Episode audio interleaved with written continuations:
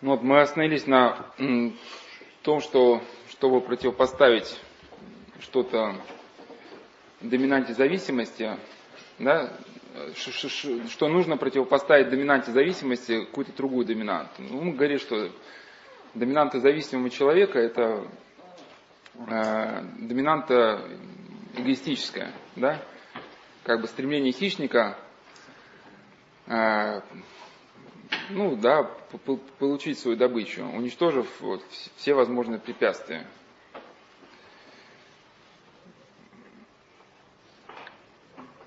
А, и, соответственно, э, новая доминанта, как я говорил, она должна обладать несколькими параметрами. Она должна противостоять этому эгоистическому э, стремлению человека к самому себе, да, когда человек начинает себя и свои ощущения считать тем центром, вокруг которого вращается мир – эта доминанта должна иметь возможность бесконечного э, развития. И вот это православное мировоззрение, да, которое расширяет человека, она является вот этой новой доминантой. В статье Александра Новопашина, это э, протерей очень такой толковый, у него хотя статья была на тему игровой зависимости, но православная доминанта. Опять же, не, отдельно какой-то аспект, это там молитва, хождение в храм, да, вот именно, именно что ли, православие, которое человек сумел соотнести вот с толще своей вот этой повседневной жизни, да? Когда он христианин не, не два часа в неделю по воскресеньям, а 24 часа в сутки. Да, и, и вот эта э, разносторонность, она как бы, почему в, в православии она присутствует, что есть моменты сознания. Когда человек что-то делает, у него включается глубина духа в процесс. Вот как то же самое. А, я не сказал, почему хотел привести сейчас... Э, значит, приведу на этот счет высказывание человека, который назвал человека из ванны. Значит. Почему в ванне, если кто-то будет слушать беседы, короче, на, на сайте, просто когда в период, когда он куролесил, он, если где-то они там в гостинице гуляли, он всегда спал в ванной, чтобы не пачкать там гостиничную мебель, когда его тошнило постоянно. И когда он в ванне просыпался, значит, в луже значит, в своих этих, значит, извержениях, он, значит, все, день прошел не зря, да, значит, погуляли на славу. Ну и когда, когда он стал из, из, из этого состояния выходить, он понял, что, ну, выбираться из этой трясины, в которую попал, он понял, что в его жизни должно быть больше сознательного. О чем идет речь? То, то, о чем мы говорили раньше. Вначале он любил поиздеваться над, над людьми окружающими. Ну, гордость, да? Там, например, заходил в магазин, ну, от нечего делать, ради, ради шутки, там, говорил охраннику, знаете, вот тот человек, который передо мной, наверное, вор, он, наверное, я видел, что он что-то положил. Ну, и там человек, и, и, и да, дальше проходит, его там э, начинает обыскивать, ну, а он веселится, как бы, да. Но потом он заметил, что вот это стремление унижать других, оно стало перекидываться на самых близких людей. Уже э, тот узкий круг, с которым он общался, да, он их стал вот так же, как бы к нему так Поэтому это глубоко ошибочная точка зрения, что, мол, надо типа вкладывать силы в узкий круг людей, с которыми вы общаетесь, да, а все остальные для вас никто. Человек целен, если он ненавидит хотя, хотя бы одного человека в жизни, да, у него формируется доминанта ненависти, она потом, как мы говорили, она начинает дальше тормозить прочие отделы коры головного мозга, и те сектора да, в вашей жизни, которые ответственны там, за общение там, с родителями, близкими людьми, они, они начнут отравляться вот, вот этой, да, понимаете, вот, вот этим, вот этой ненавистью к тому самому человеку. И потом его вот этот эм, э, хаос перекинулся на отношения с близкими людьми. И впоследствии, когда он значит, понял, что его поступки были ха- хаотичны, бессознательны, то есть он делал и сам не понимал причину своих поступков. И он понял, что каждый поступок, чтобы жизнь она в итоге как бы строилась и вела к какому-то, ну, хорошему, ну, развивалась как-то правильно, гармонично, нужно, чтобы каждый твой поступок в своем основании исходил из какой-то, ну, благой мысли, да, осознанной. И вот это личный опыт, да, что он понял, что только на основании православного мировоззрения – можно жить так, чтобы каждый твой поступок был осознанным. Потому что если жить, допустим, мировоззрением атеистическим, то все равно в основании твоих поступков опять же лежит непонятно что. Опять это бессознательный хаос. И он говорил, что у него был друг атеист, и вот совсем недавно он говорил со своим другом, а, значит, он, он почитал эту статью, которая у на сайте «Мировоззренческий сдвиг», как мировоззрение человека. Он спрашивает своего друга, там, атеиста, этот, опять же, говорю, человек, он очень умеет так тонко, значит, извиняюсь за, за термин, конечно, подколоть других. У нас у друга ты прямую вот скажи мне честно, что, что тебе помогает просто не быть дерьмом? Ну, такой провокационный вопрос. Да, если мы спросили, что тебе помогает там, быть вдумчивым человеком, можем сказать, ну, понимаешь, там, вот, когда звезды светят с неба, они напоминают мне, ну, о том, о сем. Что помогает тебе не быть дерьмом? Да, вот понятно, что, что как, какие-то глубинные вещи вот, мировоззрения. Это был очень, как бы, здесь можно привести опыт концентрационных лагерей. Вот известный психиатр Бруно Беттельхейм, который прошел, прошел нацистские лагеря, до как, до как попал в концентрационный лагерь, он был убежден психоаналитиком. Но когда попал в условия концентрационного лагеря, он понял, что психоанализ, он не объясняет ни того, почему себя ведут так заключенные, почему ведут себя так надзиратели, и главное, ничего не дает тебе никакой основы для того, чтобы тебе выжить.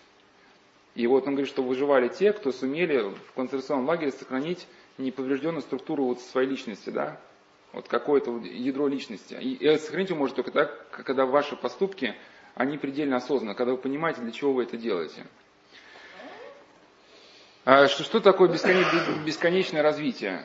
Бесконечное развитие. Сейчас не могу сказать об этом подробно. В цикле бесед зеркалья могу отослать, просто там есть какая-то беседа, то ли там 30 какая-то, 32 что ли там, называется шизофренический распад. То есть э, мы можем э, развиваться как гармоничные личности только тогда, когда у нас э, все понятия, присутствующие в нашем сознании, они развиваются как-то гармонично, равномерно, и когда они поддерживают друг друга. Например, приведу пример. Вот видели, да, мосты через длинные реки. Да, это же не просто две железки бросили там, да, через километровую реку, да. Там видели, да, там сверху, снизу какие-то такие хитроумные подпорки, да, которые друг друга уравновешивают, балансируют. И вот также у нас есть некая система понятий, которой мы пользуемся, да. Например, вот есть понятие «нужно кушать», да. Но опять же, если мы концентрируемся только на этом понятии, мы быстро становимся обжорами, ну, жирными, там, толстыми, да. Поэтому понятно, что надо кушать, ну, уравновесить. Кушать когда, кушать при каком режиме, кушать что. То есть массу прочих вещей, да. И то, когда у нас вот, вот это стремление уравновешено, другими там, идеей воздержания, мы можем как бы ну, в этом секторе у нас будет какая-то гармония. А таких секторов у нас десятки, сотни. Если мы возьмем какие-нибудь современные психотерапевтические концепции, они в чем, к чему я клоню? Не рассматривать человека целиком, а не рассматривать какой-то отдельный ну, сегмент человека. Да? А нам, э, что, что, чтобы развиваться, ориентируясь на бесконечность, нужно как-то так приловчиться, чтобы сотни понятий, которые у нас есть, там, любовь, отношения с людьми, там, да, отношение к еде, отношение к тому, к другому, пятому, десятому, чтобы они взаимно друг друга не исключали, взаимно друг друга развивали. Приведу аналогию. Вот вы, может, знаете, на планшете есть такая игра, что у вас вылетают самолетики, и, и вы их пальчиком двигаете, продолжаете ему траекторию, да? Знаете, да? Понимаете, в чем? И потом, по мере усложнения игры, этих самолетов становится больше, они двигаются все быстрее и быстрее. Если самолетик друг с другом сталкивается, то вы проиграли. Если он упирается ну, в экран, да, значит, все, это тупик, граница. И мы видим, как когда мы, человек хочет выйти из тупика, из кризиса, он начинает что-то придумывать, но быстро убирается в стену, например, да. Ты там э, решил там от наркотиков уйти там через вовлечение себя в театральную деятельность. Ну, стал заниматься театром. Не говорю, что все театралы плохие, но почему-то по факту часто человек погружается в пучину разврата. Раз-раз тупик. Там, пытался уйти через работу, там, раз-раз тупик. Работа может помогать человеку, но когда она уравновешена, допустим, опять же, там, идея, идея сознательности, что ты делаешь для чего-то, да, ну, когда уравновешена чем-то другим. Вы понимаете, о чем я говорю? И только вот, сейчас не, не рекламирую православие, просто это по факту так и есть, только вот действительно в православии есть вот та система понятий, взаимно уравновешивающих, взаимно дополняющих друг друга, которые дают человеку такую систему да, понятий, что он может как бы играть в эти самолетики да, бесконечно долго, с любым количеством этих самолетиков, которые двигаются на больших скоростях. То есть э, сам человек такую систему создать бы не смог, но Евангелие описывает вот эти, а, что ли, вот эту систему понятий, да, вот как Конечно, не, не все то, что нам для жизни нужно знать, Евангелие описано, оно дает некий код, знаете, как в ДНК есть, да, вот система, как бы ДНК, она, в ней записан шифр, а, как формируется вот наша структура, то есть некий код. И вот также, когда мы начинаем это евангельское мировоззрение применять на себя, и когда пытаемся соотнести его со своей жизнью, то вот у нас получается эта полнота, когда мы, у нас начинается жизнь сознательная. И мы, главное, какой-то у нас и работа, и семья, и все прочее начинает как-то уже... В этом появляется какая-то глубина. Это замечательное произведение Ивана Ильина, называется «Будни». Да, что когда человек не видит смысла в своей работе, она для него является как неким проклятием.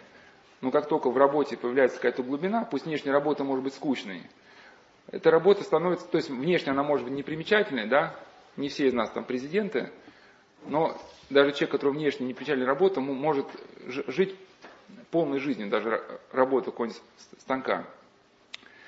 Если ближе к делу, да, что вот идея, идея христианства, идея любви, да, вот эта доминанта любви, она является той доминантой, которая противостоит доминанте зависимости. А, несколько комментариев к этому идее любви. Сейчас тоже, если читать э, труды по современному менеджменту, тоже можно встретить, что там в крупных корпорациях тоже люди должны взаимодействовать друг с другом, должны друг друга уважать, коммуницировать. Но это, э, хотя внешне это напоминает христианство, но по сути это далеко не христианство. Потому что здесь во главу угла стоит человек со своей падшей природой, да?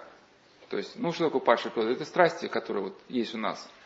Ну и некое возведение вот этого страстного человека в абсолют, да, и давайте теперь ориентироваться на этого падшего человека, да, как бы, ну вот, типа, удержим, удержим работника ценного, пусть он будет хоть монстром, хоть кем, да, но мы его будем удерживать. Ну и здесь, по сути, в крупных корпорациях, да, ведь э, хотят декларировать, что главная ценность человек, но по сути там речь не, нет о любви. Там речь о том, чтобы все корпорации активно, эффективно взаимодействовать, чтобы получилась прибыль, да. То есть на первом стоит прибыль, а если человек уходит из корпорации, да, уже никому до него дела нет. Поэтому в христианстве любовь, она исходит действительно из, из откровения да, божественного. И сам Иисус Христос является той мерой, которая для нас показывает вообще показывает, что такое любовь. Да? Как Господь сказал, что ученикам возлюбите, как я возлюбил вас. Потому что любовь это такое понятие, которым э, люди, они, значит, ну, кто что называет любовью, да, вплоть до, что кто-то называет любовью прямой разврат. И примечательно, что академик Ухтомский самой главной доминантой, ну, в человеке видел э, доминанту на лицо другого. Я вкратце скажу, что такое доминантное лицо другого. Вы видите, что она полностью противостоит как раз вот этому э, наркоманической доминанте, ну или любой другой зависимости. Доминантное лицо другого предполагает, что когда человек пытается встать на место другого человека, да, в каком смысле влезть в шкуру, чтобы ну, понять, каково другому человеку. Ну, грубо говоря, вот вы хотите открыть форточку, да, и, потому что вам душно, но вы видите, что рядом человек там простуженный, ему будет некомфортно. Если вы свое желание сумеете отстранить от себя, обратить внимание другого человека, у вас, значит, вы будете развивать доминантную лицо другого. Приведу пример. Вот тот самый человек, про который говорил человек из ванны, ему один священник дал книжку почитать. И вначале он эту книжку читать не стал, потому что у него была доминанта наркоманическая, доминанта ну, гордости. Ну, наркомания это гордость. Гордость в таком кристаллизированном виде. Он книжку не стал читать, потом увидел фотографию пожилого автора, говорит, да он дурак. И первые там 30 страниц прочитал с большим трудом. А потом у него включилась доминанта другая, да, доминантное лицо другого. Он стал подумать, ну, во-первых, это же мое личное мнение, я посмотрел на фотографии, не знаю человека. И навесил на него какое-то клише, да, но ведь он же может быть и не дураком. Вторая спасительная мысль, да, дальше говорит, ну вот, я назвал его дураком, но он-то книжку написал, а я-то не написал, да, говорит, да кто из нас дурак? И третья спасительная мысль, да, что эту книгу мне посоветовал, ну, знакомый священник, да, которому я доверяю. Если мне посоветовал, значит, он имел в виду ну, что-то, какую-то идею. Если я прочитаю книгу, я пойму, что он мне хотел объяснить. И как только он об этом подумал, он, говорит, остальную книжку прочитал на одном дыхании, и ему было очень интересно. Да, вот мы говорили, да, что эгоисты им ничего не интересно, потому что они вот так живут. И, соответственно, э, Э, если э, какой-нибудь, берем ученого, мы знаем, да, что многие ученые и многие психотерапевты, они пациентов не видят. Ну, кто из вас вот прошел по этим, значит, мыторствам психотерапевтическим, но уже там слышно, наверное, что как бы приходишь там с точки зрения концепции во всем виноваты родители, а в другом там, что, наверное, у психиатров идея, что там был детский инцест какой-то, что в детстве там вас тут изнасиловало, там, и теперь из-за этого у вас проблемы. Другого какая-то точка зрения. И когда человек бывает хочет сказать, да вы знаете, у меня, на самом деле, у меня замечательные родители, у меня все в детстве было хорошо. Да, ну, то вся система ломается. Но часто бывает уже какой-нибудь специалист, мы говорим, да, ученый, ученый невежда, он не видит, не видит реально пациента, в чем его проблема, и не хочет прислушаться. И, и если человек, э, даже какой-то ученый в своей личной жизни, он не способен прислушаться к своим ближним, то он никогда не сумеет в этой реальности увидеть какие-то фундаментальные законы, не сможет совершить какое-то подлинное настоящее открытие. Это одна из идей академика Томского. И, соответственно, какой для нас практический вывод? Что если вот у нас вот это, ну, некая, некая сформированная доминанта, представьте, что какой-то электропоезд, с одной стороны, вы перетягиваете канат с электропоездом, да? Вот, и понятно, что он вас это перетягивает. Но вы не сдаетесь. Вы начинаете, допустим, если ничего не получается, начинаете исповедоваться, да?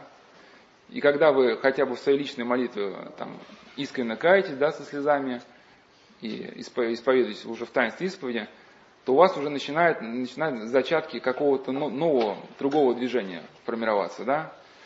И потом вы вкладываете, например, сегодня боретесь, ничего не получилось, да, но в чем как бы плюсы, в чем как бы может, заслуга академика Томского, что он а, дает великую надежду людям.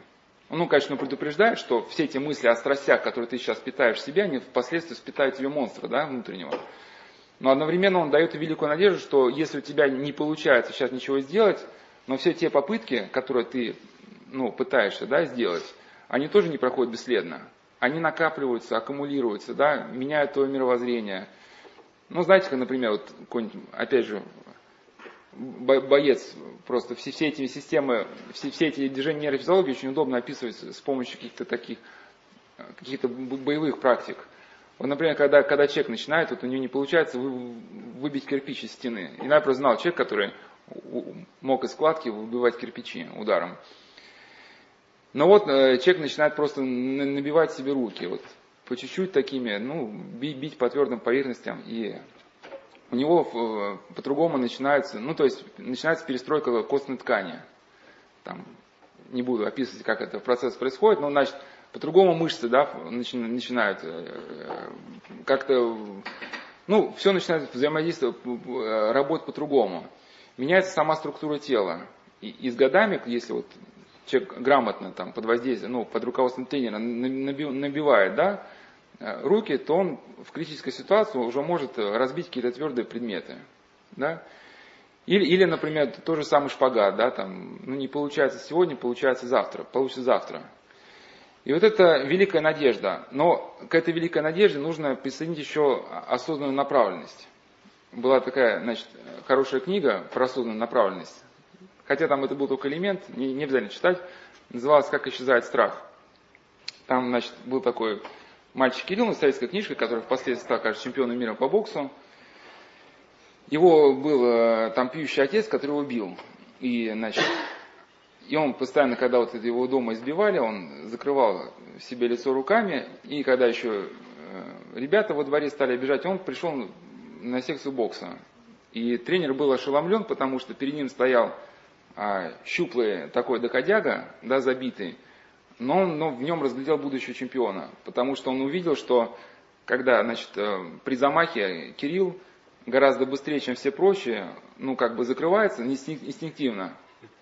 И он увидел, что у Кирилла у него потрясающая способность чувствовать расстояние время. И он просто вот эти инстинктивные съеживания решил облечь ну, в отточенную да, технику, чтобы это не, не просто он закрывал, да, а чтобы уже как бы ну, все делал грамотно. Вот также у нас есть какое-то инстинктивное стремление, мы, мы, мы понимаем, что, что вот, да, если мы по любви относимся к брату, что вот это некий выход. Но надо как бы облечь это и в технику. Вот э, на этот момент хочу даже привести слова одного человека, который сейчас еще из кризиса не вышел, но он, я надеюсь, на пути. Хотя его сомнительно еще как бы будущее. Ну, расскажу еще, может, если успеем, почему сомнительно. Но, по крайней мере, почему его не замотал окончательно в мир наркотиков, он э, не буду говорить, что употреблял. Хотя там было и блуд, там и наркоторговля, и все прочее. Но где-то все-таки он э, понимал на глубинном уровне, что даже если ты встречаешься там, с девушкой, пусть незаконно, не брак, но все равно нельзя, нельзя пользоваться вот так человеком на прополую. Если уж ты с ней там как-то общаешься, то хоть что-то ты должен дать. Ну, пусть понятно, что он жил в мире этой грязи наркотиков, но тем не менее, даже вот хотя бы вот, вот этот пункт, он говорил, что когда ты не, не пользуешься человеком на прополу, на прополу он, он не дал мне окончательно вот этот, в этот хаос уйти. Этот хаос меня ну, не замотал уж настолько, не переломал, по крайней мере. И вот это осознанное внимание к ближнему, осознанное внимание к его нуждам, оно помогает оторваться от самого страшного, что, что есть наркомания, это вот эта тяга что происходит, когда действует тяга? Потому что когда человек эгоист, который привык свои ощущения считать самым главным в мире, и вот у него появляется тяга. И, соответственно, у, а эгоиста ничего нет в жизни. Ни отношений, да, ни каких-то интересов. У него есть только вот эта я гипертрофированная. И, соответственно, вот эта тяга, она воспринимается как, ну, понимаете, да, вселенского масштаба что-то такое. Соответственно, он все силы кладет на то, чтобы эту тягу удовлетворить. Но действует тяга, да, и вдруг в вашей жизни появляется что-то другое. И вы понимаете, что, оказывается, тяга это не все в этой жизни. Это есть стихотворение у Агнии Барто, там, про маленькую девочку, хоть там не сказано про наркотическую тягу, но вы поймете, о чем речь идет. Что там мама спит, она устала. И девочка говорит, что вот как бы ей хотелось поиграть, там, и в мячик, там, и прочие игры. И вот она мечтает, мечтает, как будет играть, и потом заканчивает. Я, впрочем, многого хочу, но мама спит, и я молчу. То есть вот человек, ради да, любви к другому сумел отказаться вот от своего желания. И это фундаментальная вещь, которая даже она описана в нашем катехизисе.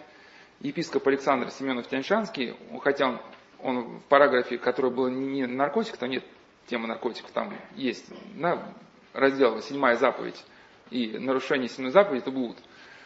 Он сказал хорошую вещь, что э, вот эти э, ну, грехи, которые ну, такие, да, блудные, чтобы, чтобы, в общем, эти движения как-то начать нивелировать, недостаточно прямых волевых усилий.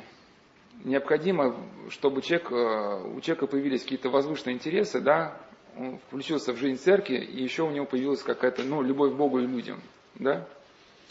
Вот это тупое зажимание себя в терпение, да, оно часто ни к чему не приводит, потому что человек терпит, терпит, пружина, пружина у него внутри загоняет, загоняет, он выстреливает. Но терпение не должно быть тупым, да? оно должно быть творческим. Что такое творческое терпение? Когда вы, понимая, что вот у вас действует страсть, вы изо всех сил, хотя бы на первом этапе, пытаетесь ее затормозить, да, значит, там, начинаете молиться, там, как-то уйти от этого человека, которого вы испытываете гнева, чтобы случайно не сорваться на, на драку. Но вы пытаетесь одновременно воспитывать себе противоположный добродетель. Вот это святоотеческая мысль. Да? Чтобы победить страсть, нужно воспитать противоположный добродетель. Она полностью подтверждается да, современным взглядом на нейрофизиологию. Если в человеке начинает действовать вторая доминанта, более сильно, да, то первая сходит на нет. Значит, вкратце еще хотела сказать,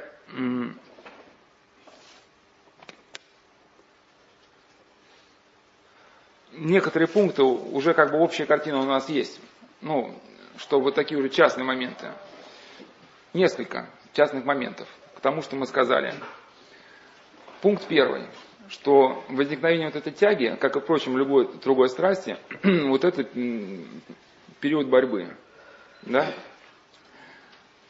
Ну, чтобы как бы вас лишний раз не травмировать, давайте мы все перейдем на тему гнева, чтобы, если мы теперь отчасти нейрофизиологи, мы понимаем, что чем больше мы будем слово говорить наркотики, тем, тем больше э, эта область сознания она будет елозиться, да? Ну, возьмем идею, идею, идею гнева. То есть, э, почему, например, э, в монашестве было принято не уходить сразу в отшельничество, в скит. А, а в скит, в отшельники уходили люди, которые победили в себе, ну, хотя бы страсть на каком-то, ну, первоначальном этапе. Потому что, когда человек уходит, э, становится отшельником, если он страсть не победил, страсти продолжают дальше развиваться. Гнев, блуд, гордость, оно все продолжает развиваться, просто человек этого не замечает. Просто ему на душе не мирно, потому что, да, эти страсти его сжирают. Но как, он страсть гнева увидел бы? Если бы вот ближнему сказал, что ты, ты Вась дурак, да? Все, обида. Вы увидели, что у вас есть страсть гнева, например, да? И поэтому первоначальный этап э, монашества, он был значит, в общежительном монастыре. И когда человек побеждал себе гнев, только тогда он мог уйти в вошенничество. Как это относится ну, к, к, эм, нашей теме? Вот, когда действует э, у вас какая-то страсть, ну это тоже самый гнев. Вот все, что вы сделаете в данную минуту, оно запишется. Либо вы сделаете по направлению страсти, да, либо вопреки ей. То есть отчасти доминанты можно подобить книжкам. Вот у вас есть рабочий стол, например, пустой. Это поверхность вашего сознания. У вас есть там томики, да, там, значит, там есть гнев, есть там наркотики, есть там, не знаю, дети. И вот когда загорелась вот эта идея гнева, считаю, вы взяли этот томик и разложили на столе. И все, что вы сейчас совершите, оно будет записано туда, потом этот гнев отойдет, да, вы томик уберете с поверхности сознания, но записано останется. И когда вы снова выложите, оно все это всплывет заново. И поэтому, э, как э, один значит, э, святой, преподобный Макарий Оптинский, он говорил, что приводил эти слова псалма, что «Внегда прозибоша, грешница, яко трава, и да потребят все делающие беззаконие». То есть о чем идет речь? Что когда страсти не выше на поверхность сознания, их тяжело подцепить. Ну, трудно бороться с гневом, пока ты не прогневался, да, потому что она лежит в глубине сознания, вот это некое движение. И только когда тебя обозвали, и ты каким-то образом вспыхнул, да, вот это время борьбы. Если ты э, что-то сделаешь, э, ну, тоже обзовешь, то ты эту амплитуду усилишь. Знаете, как солдаты идут по мосту, да, почему нельзя в ногу ходить, да? Потому что бывает, они идут в ногу, это ну, э, соотносится с тем ритмом, может быть, колебания моста, и может, может разрушиться просто. Или качельки, да, вот если вы в ритм качелек ее качаете, она сильнее и сильнее качается. Вот если вы человека ответите обзыванием, да, ваше внутреннее вот это неуправляемое состояние только усилится. Но если вы изо всех сил будете пытаться как бы это движение затормозить и воспитать в себе любовь, да, противоположную, то в следующий раз вас эта страсть будет уже мучить меньше. Значит, это э, первый пункт. Второй пункт по, по, по, поводу, по поводу э, воспоминаний прошлой жизни. То, что мы знаем э, вот, уже о нейрофизиологии, уже позволяет сказать, что э, людям, которые были, был опыт наркотиков, однозначно не полезно бесконечно мусолить наркоманские истории. Да, ну, это иногда где-то носит вид реабилитации, когда люди собираются, а вот у меня там, значит, вот там, понимаете, братья и сестры. Ну, и не знаю, насколько, насколько это оправданно и осознанно. Ну, конечно, где-то где-то об этом можно сказать, где-то, может быть, нужно сказать. Но, а, а, э, но в, целом, в целом эти разговоры, э, может быть, с духовником иногда вкратце можно сказать, как себя вести, но их не надо поощрять. Тем более, тем более ну, с друг с другом. А, маленькое отступление отсюда. Однажды мне рассказали про одного человека, который, ну, якобы прошел реабилитацию – он реабилитировался по анонимным алкоголикам. Интересный пример, что когда этот человек рассказывал о себе, рассказал группе психологов о своей жизни, как он реабилитировался, он рассказывал 7 часов. Вот сейчас, то, что мы уже проговорили, как вы считаете, если человек, который говорит, что он был когда наркоманом, но сейчас он полностью здоров, и он 7 часов рассказывал о себе, как вы считаете, удалась реабилитация или нет? Нет. Такой же эгоист остался. Вот, правильно, да. Понимаете, и я приехал туда, я сразу понял, надо это я брал интервью одного человека, который был, значит, э, в преступной группировке, в криминальной, потом чуть не умер, у него был гепатит С, он потом гепатит С делся неизвестно куда, прошел реабилитацию, выкарабкался. Ну, жизнь была полная. Значит, пункты. Э, преступная деятельность, потом жил там на чердаке, там бил людей, потом э, смертельное заболевание, умирание, реабилитация – я записал на диктофоне, когда выключил диктофон, меня было 14.50 с чем-то. Ну, то есть, да, и, и можно сравнить 14, ну, ну, скажем, 15, 15 минут, такая полноценная жизнь, да, была описана, ну, суть. Да, и, и, и 7 часов а, рассказа о том, как, как, как, как я там пытался, в общем, понятно, он может быть где-то поменял, поменял как бы сам этот с наркотиков шел на что-то другое, но сама суть вот этого бесконечного любования э, со собой, она осталась. Ну, вернусь дальше, просто к прошлой жизни. Вот когда, конечно, человек любит мусолить о прошлой жизни, тем более у кого был опыт наркотический, и поэтому так важно вот именно начитываться. Вот, э, Валамский старец Ян Алексеев, он говорил, что, хотя он не говорил это насчет наркотиков, говорил вообще, что по мере того, как мы начитываемся в святых отцах, да, а вот эти прочитанное и усвоенное, оно ложится, ложится на наши прошлые какие-то, да, вот эти воспоминания и, и закрывает их. И потом память о прошлой жизни, она как бы уходит в небытие. Ну, потому что, опять же, романами такого не добиться, потому что э, святоотеческие творения духовных авторов, если это подлинные духовные авторы, они описывают наше внутреннее движение, как бы. А. Ну, и поэтому их слова так грамматически сочетаются с нами, и мы включаем их в свою внутреннюю жизнь, как бы, да. А, э, пункт В, это значит пост и послушание. То есть это мы сейчас просто на что обратить внимание, да? Значит, это вот форточку, внимание к ближнему, да? Там э, чтение и э, постопослушание, те два момента, которые помогают человеку преодолеть наркотическую тягу. К сожалению, вот эти два момента, они совершенно сейчас в нашем обществе нивелируются. И, и зря. И, может быть, эта эпидемия наркомании, она как раз потому, что люди совсем отказались от поста. Значит, для чего ну, нужен пост? Если вкратце, чтобы вы в своей жизни обращали внимание, и пост был вам великим подспорьем.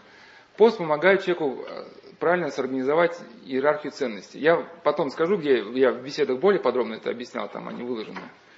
То есть какая иерархия ценностей вообще ну, в идеале у человека? Дух ставит задачу. Тебе нужно там в воскресенье причаститься, ну, например, да? Рассудок готовит план, чтобы в воскресенье причаститься, мне нужно там высвободить какие-то свои дела, что-то сделать сегодня, что-то завтра, чтобы у меня была в воскресенье возможность пойти, да? А тело послушно и, и идет и выполняет, да? Но вот в стане грехопадения у человека все перемешивается, да? Ум, хоть, ум говорит, что вот оно справедливо это, чувство желает другого, тело идет совершенно третья дорога, да, там, значит. Человек шел причаститься, прошел мимо пивного ларька, э, выпил пиво там и лег спать там на дороге, ну, допустим. Вот, но, но если человек, э, ч, ч, человек, как это писал, значит, есть, чтобы к себе мысль не приписывать, это архиепископ Нафанал Львов, у него две статьи, Великий пост и Великий пост в наше время. Он писал, что если человек не ради соображения диеты, а именно ради креста, да, постится, то, то в нем восстанавливается первоначально вот это а, иерархия ценностей. Но опять же, ради диеты, это скорее, ну, опять же, человек остается на дне своим эгоизмом, да, понятно, что ради фигуры, ради себя любимого. Здесь нет элемента вот этого внимания к другому, да, а когда мы постимся ради креста, понятно, вот, вот другой появляется, да, в нашей жизни. Соответственно, что происходит? Вот несчастный пирожок какой-то с яйцами, да, который лежит перед вами в среду. Если, если вы э, сумеете себе э, отказать в этом пирожке в среду, то, соответственно, дух сохраняет вот это свое царственное положение. Ну да, дух получается сильнее, чем плоть. И, и что получается? У вас формируется некое внутреннее движение, ну, грубо говоря, качается какая-то внутренняя мышца, которая впоследствии, когда вы в другие ситуации, не ситуация с пирожком, а ситуация с веществом, да, но в чем просто проблема человека, да, что когда тяга начинает действовать, мы говорим, да, доминанта подавляет все остальные сектора, все остальные отделы коры головного мозга. У человека не остается никаких мыслей вообще. Вот только, только вот этот коридор, там, найти деньги, найти вещество. Ну, бывает еще третий фактор, это соврать так, чтобы никто не заметил, что ты это вещество употребил. Но как, э, и, и получается, человеку зацепиться не за что в этой ситуации, он обо всем забывает. Но, но вот он, например, начал поститься. И да, это как бы можно уподобить вот того бойца, бойца-рукопашника, который, который на, на, начал набивать себе руки, да, о твердой поверхности. Пусть сейчас он не разбивает кирпич, но вот, допустим, э, удалось отказаться, например, от этого пирожка, и у вас уже внутренняя некая мышца прокачалась, внутреннее движение, что когда возникнет критическая ситуация, да, вот та же самая нахлобучка, у вас уже будет за что зацепиться, да, вы сумеете сделать вот так, нет, как бы, да. Э, и, и поэтому, да, пост он и, и, и нужен для того, чтобы сделать человека ну, хозяином самому себе, не, не, чтобы он не стал рабом страстей. И то, что современные люди отказались от поста, их загоняет вот в ситуацию очень неприятную. Да? Мы знаем, что очень много стало немотивированных убийств. Если раньше убийства были понятны, ну, они были где-то и абсурдны, но понятны там. Деньги, там, ревность, там, месть, там, еще что-то, да. То сейчас просто, вот, сколько в интернете роликов, да, кто-то там просигналил, там, из впереди стоящей машины выходит человек с такими, да, глазами, начинает просто открывать огонь. Вот. Потому что у человека нет никакого навыка э, противостоять собственным желаниям. И, и, и желание человека, особенно желание эгоиста, ну, эгоист же, он же самый гениальный из всех людей на Земле, и, соответственно, его желания не самые правильные. Если они в его голове возникли, у него не возникает вопроса, следовать им, не следовать. Конечно, следовать. И он начинает палить. Второй момент – это послушание. Почему в монастырях вот эта вот идея послушания? Тебе не нравится, например, там, не знаю, быть на ферме, тебя посылают, ты идешь. Не в том, чтобы в монастырях там подавить свободу человека там, или еще что-то, а чтобы человек на, на простых каких-то вещах натренировал себе способность да, а, а, обузывать собственные желания. Вот тебе не хочется идти на ферму, но ты ради Бога, да, вот, и идешь. И здесь у тебя формируется, вот, опять же, способность отказать себе. Но у нас же желания бывают разными, не только желание что-то выпить и поесть. У нас же бывает еще, например, желание поунывать распустить нюни. Это на самом деле очень страшное желание. Вот страсть уныния. Когда страсть уныния, она, она входит в человека как кисель, полностью производит ему волю.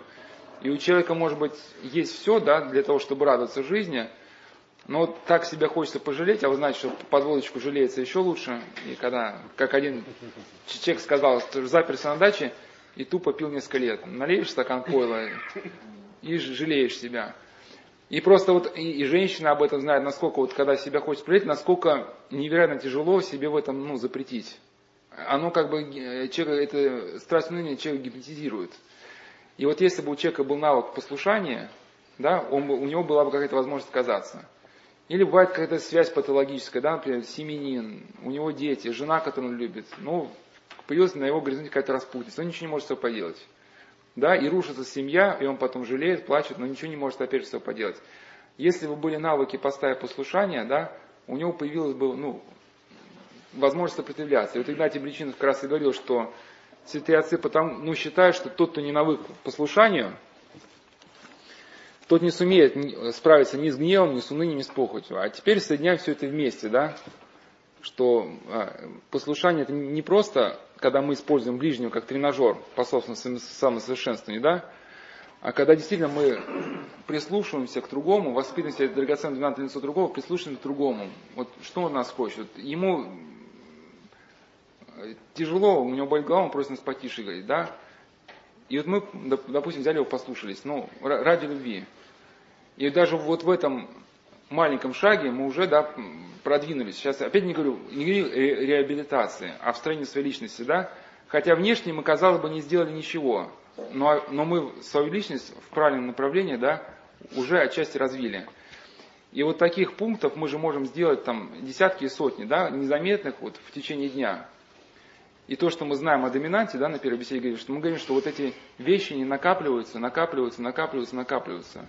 И формируется вот эта стойкая доминанта, да, на лицо другого, любви к ближнему, да, который полностью охватывает уже человека и подавляя при этом вот эту первую, да, доминанту зависимости. И перед человеком вот это раскрывается вот этот мир, да, когда в нем появился другой человек, человек понимает, что когда был он эгоистом, насколько он у Бога мыслил, оказывается, вот перед тобой лежит этот э, мир, да, неистощимый в своем многообразии, как говорил Ухтомский, тебя окружает масса интересных людей, у которых ты можешь многому чему учиться. И, человек начинает испытывать, ну, как бы об, обучается на ровном месте, да.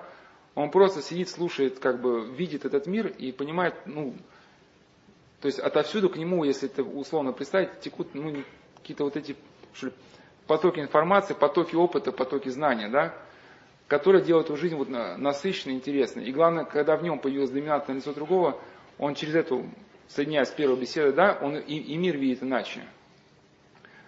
часто ссылаюсь на книгу, где вот этот процесс переворота доминанта был хорошо показан, эта книжка перед открытой дверью. Там написал Александр Сужут, это женщина, которая заболела раком. Она была, значит, э, пока не заболела, была москвичкой. Ну, работа, бизнес, быстрее, быстрее.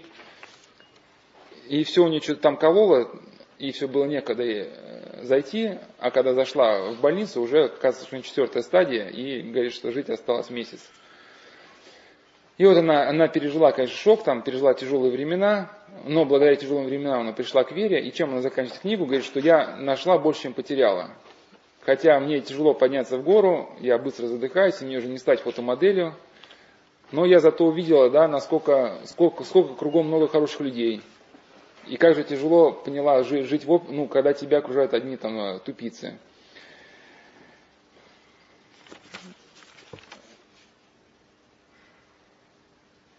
Отчасти, ну, тут у меня на самом деле было много материала заготовлено, но так уж сложилось, что все... А, ну, ну вот еще, да, э, значит, уже по ходу пришлось все перестраивать.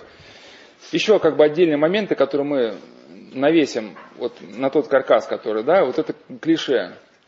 Вот мы не отдаем себе отчета в том, что мы воспринимаем вот эту жизнь неосознанно. Вот у нас появился человек, может быть, у него какой-то есть, э, ну, там, не знаю, уши, уши растопырены, например, да, и мы говорим, о, типа, дурак. Ну, на основании чего, да? Мы с человеком не знакомы.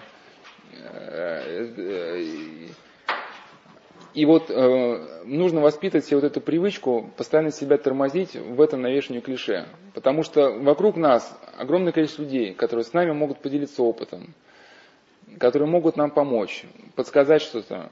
Но мы эти, для нас этот опыт закрыт, потому что мы себя любимого да, ставим во главу угла, а этих людей мы сразу еще не вступив с ним в общение, мы уже на них навесили, да, этот алкаш, этот бомж, этот дурак – и получается, мы отгородились уже от мира. Мир-то нас не выбрасывал, да. Значит, но мы сами создали вот эту стену, да, и чем человек более как бы в образовании ну, развивается или финансово, если он себя не контролирует, он очень быстро отгораживается от этого мира, потому что он становится во главе угла. И нужно себя тормозить, тормозить, тормозить. Да, вот подошел человек, ну откуда ты знаешь, что... Ну вот он, да, говорит долго, непонятно ну, может, у него сейчас какая-то проблема. Ты спешишь, понятно, вот у тебя твоя проблема, что ты спешишь, и для тебя эта проблема является точкой отсчета. Да? Соответственно, если ты спешишь, для тебя это человек только ну, некое препятствие, которое тебе нужно преодолеть, на скорую руку ему что-то сказать. Но если для тебя человек становится во главу угла, да, то ты уже понимаешь, что может у него какая-то есть проблема, что тебе хочется, хочется тебя что-то услышать. И самое главное, что когда вы так пойдете к человеку, что вот этот банальный разговор там в коридоре, он вас обогащает каким-то опытом потому что вы, желая ответить этому человеку на его вопрос, сами как бы, ну, в чем-то поднимаете уже на тем уровнем, на котором вы были раньше. Вас эта ситуация вынуждает до чего-то додуматься, что-то сформулировать. Э,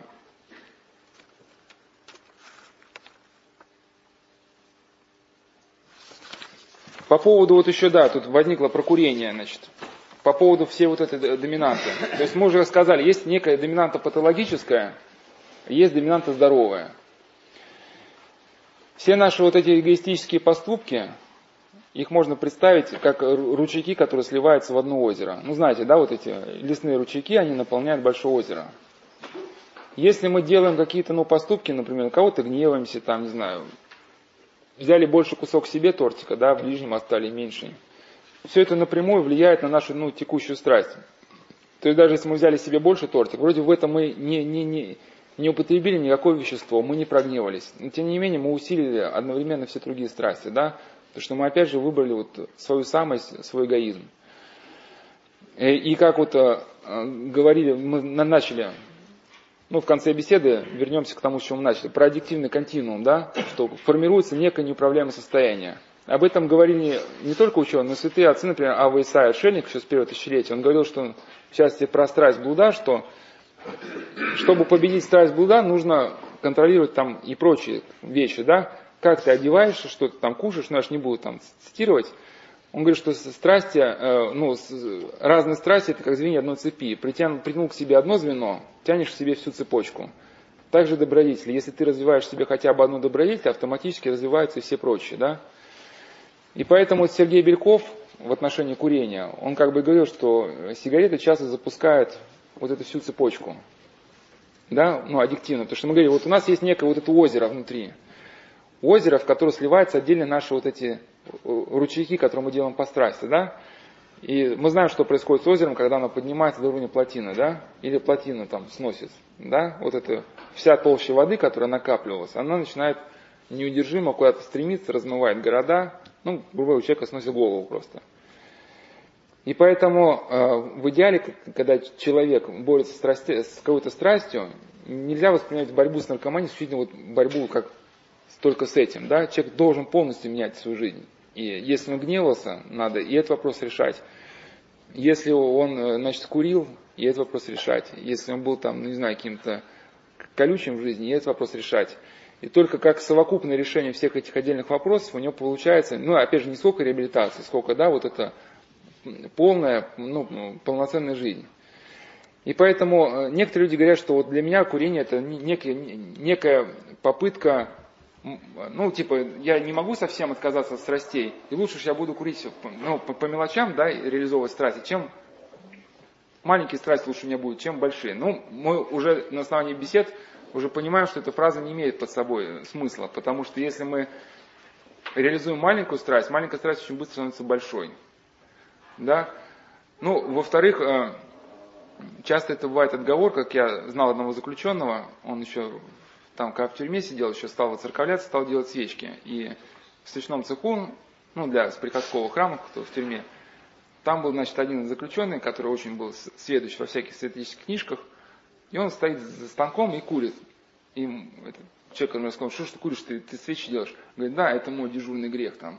Ну, он просто сослался на преподобного лестничника, там у Иоанна была такая фраза, что даже самым совершенным подвижникам Господь оставляет не, не, некую некую такую малую страсть, чтобы святые люди в эту малую страсть впадали и, и при этом ну, непрестанно себя зазирали за это, да. Ну, этот заключенный говорит, что вот я, типа, у меня это дежурный грех, это сигарета, да. Вот, ну, ну, в принципе, наверное, понятен вопрос. Все, что лишает вас вот этого внутреннего мира, свободы, оно должно быть как-то преодолено и отброшено. Сейчас еще пройдусь, значит.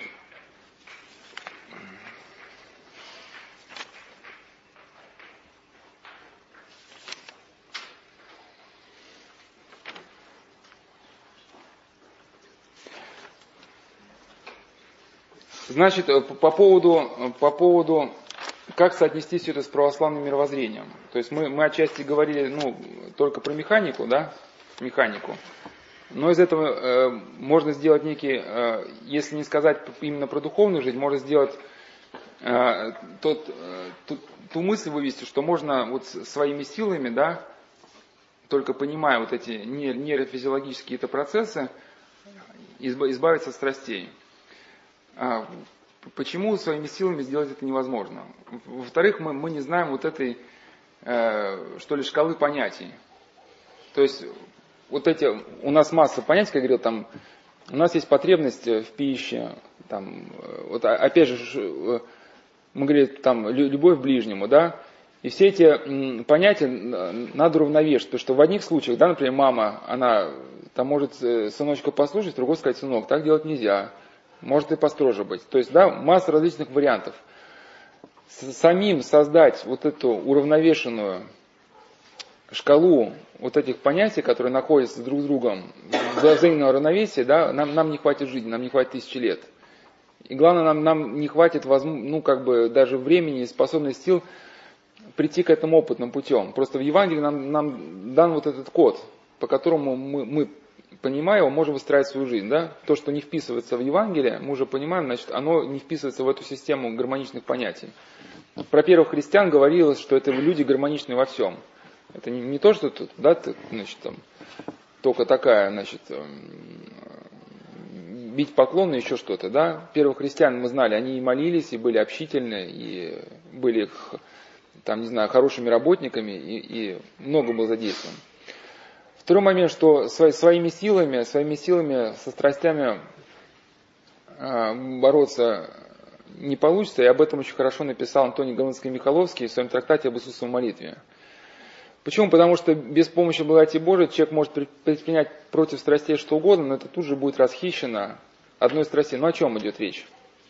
Вы, например, помогли, помните Незнайка, да, значит, нам, он что-то там, точнее, ну ладно, Незнайку не буду, не буду. Значит, вы помогли, какой молодец, да?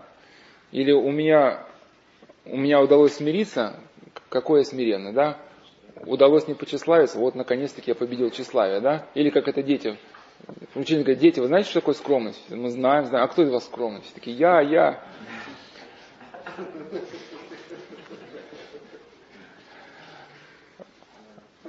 Ну, значит, если благодать человека здесь, она не поддерживает, то понятно, да, развитие, развитие каких-то добродетелей, развитие каких-то добродетелей может обернуться тем, что в человеке сформируется самая главная страсть гордости. Как стоят говорили, демон может отступить от человека, все искушения вывести из человека, там, тяги к наркотикам, к алкоголю, все, если только увидит, в нем развитие одной только гордости, потому что одна гордость может человека привести к вечной погибели.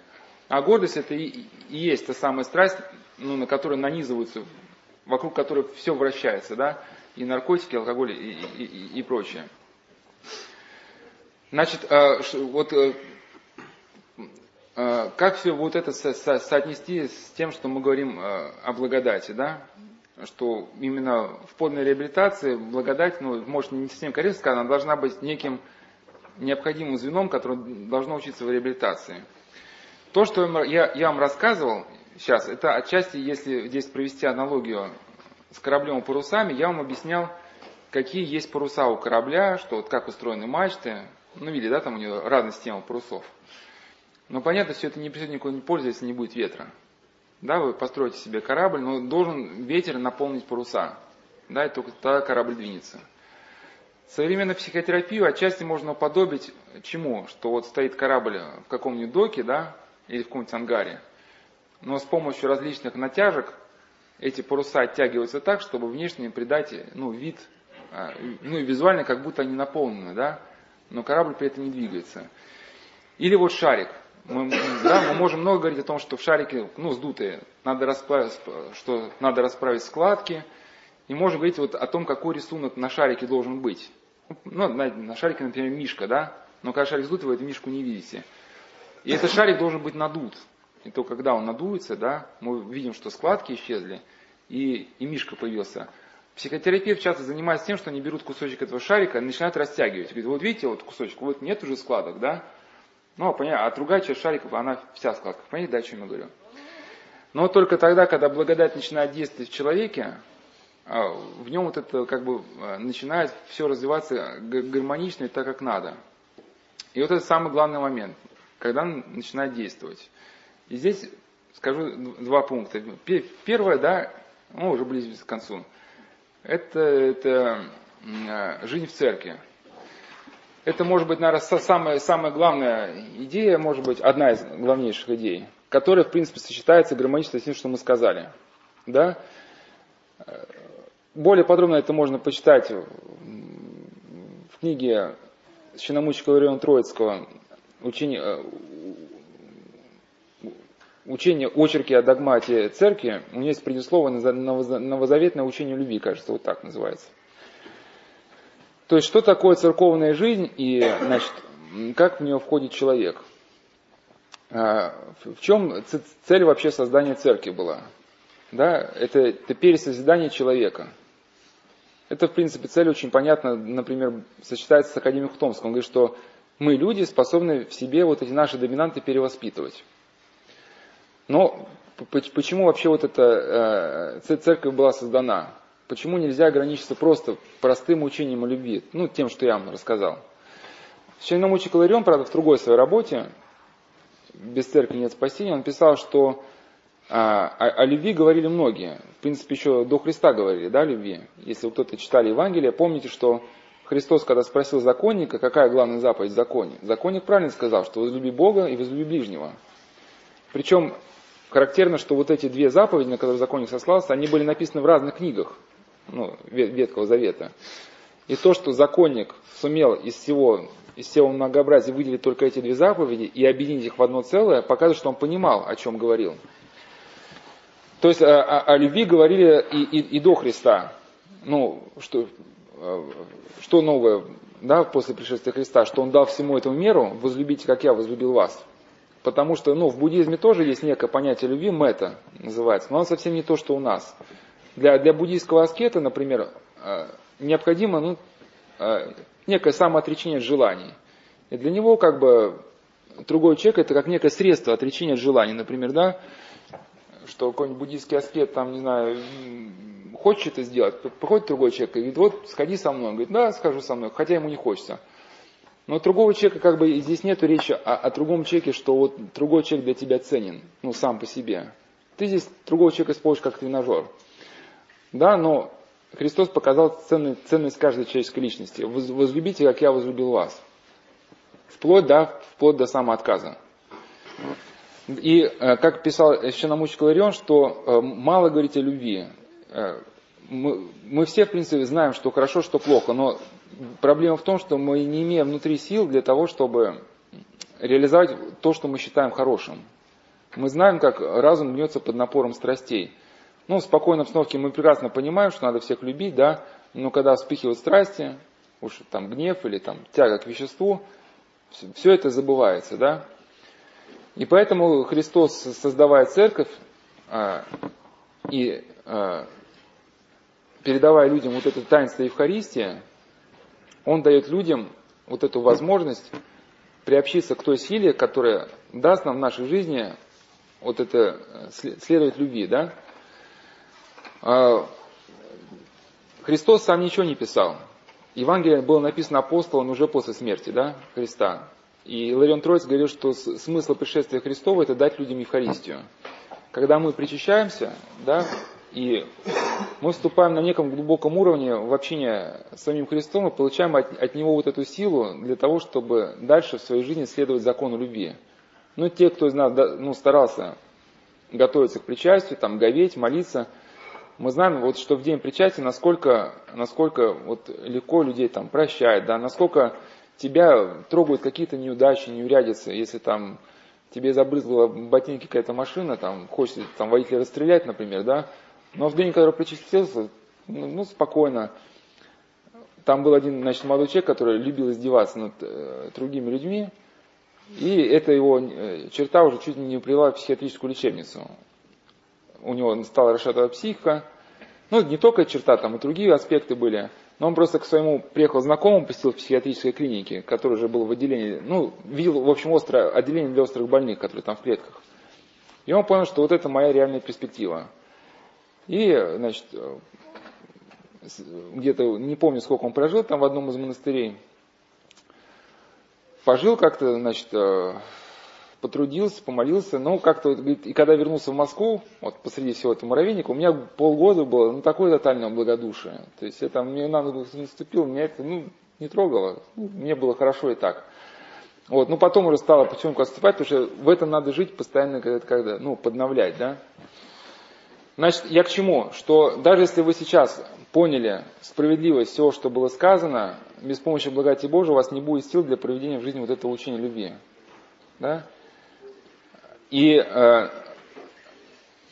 второй пункт, да, значит, ну, то есть это все, вторая часть первого пункта, чтобы у человека были вот эти силы, была создана церковь, да, что, ну, понятно, что мы же не можем там в пустыне какой-то взять и причаститься пустыне должен стоять храм, там должен быть закон рукоположный священник, в, этой, в храме должен быть антимист, который должен сидеть какой-то епископ, ну и так далее, и так далее, да.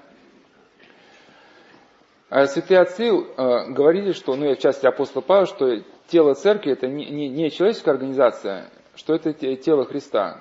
Ну, что мы знаем о теле, да? Ну, тело, это, можно сказать, некая сумма клеток, которая, у которой наверху голова, ну, если так условно, да. И вот Христос является главой церкви. Ну, что, что происходит, да, когда э, у человека есть мозг? То есть мозг посылает сигнал какому-то пальчику, и пальчик двигается. Сам по себе пальчик не может себя обеспечить питанием, да, потому что для этого нужен желудок. Котлетка попадает в желудок, и мозг те питательные вещества, которые желудок ну, вычленил, да, уже посылают в этот пальчик. И когда вам нужен там схватить проводочек для компьютера, вы пользуетесь пальчиком, да? В чем смысл раскола? Вот некоторые говорят, что вот там как, как, какой-то приход отделился от церкви, но они, мол, какие-то догматические разделения, ничего подобного. А, раскол что означает? Что этот пальчик отсекли от тела. Что происходит с пальчиком, когда его отсекли от тела? Да? Он себя не может обеспечить питанием. Если он, его отсекли на морозе, ему холодно, да, у него его клетки отмирают, он не может себе взять и пойти в какое-нибудь тепло полежать, да, потому что у него нет ножек. Вот.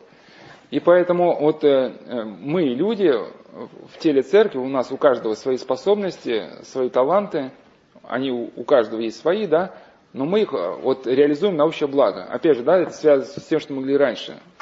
Мы, когда живем с любовью, с доминантным лицо другого, мы свои способности вкладываем в общее дело, и получается, что как бы все тело церкви обогащается нашим вкладом.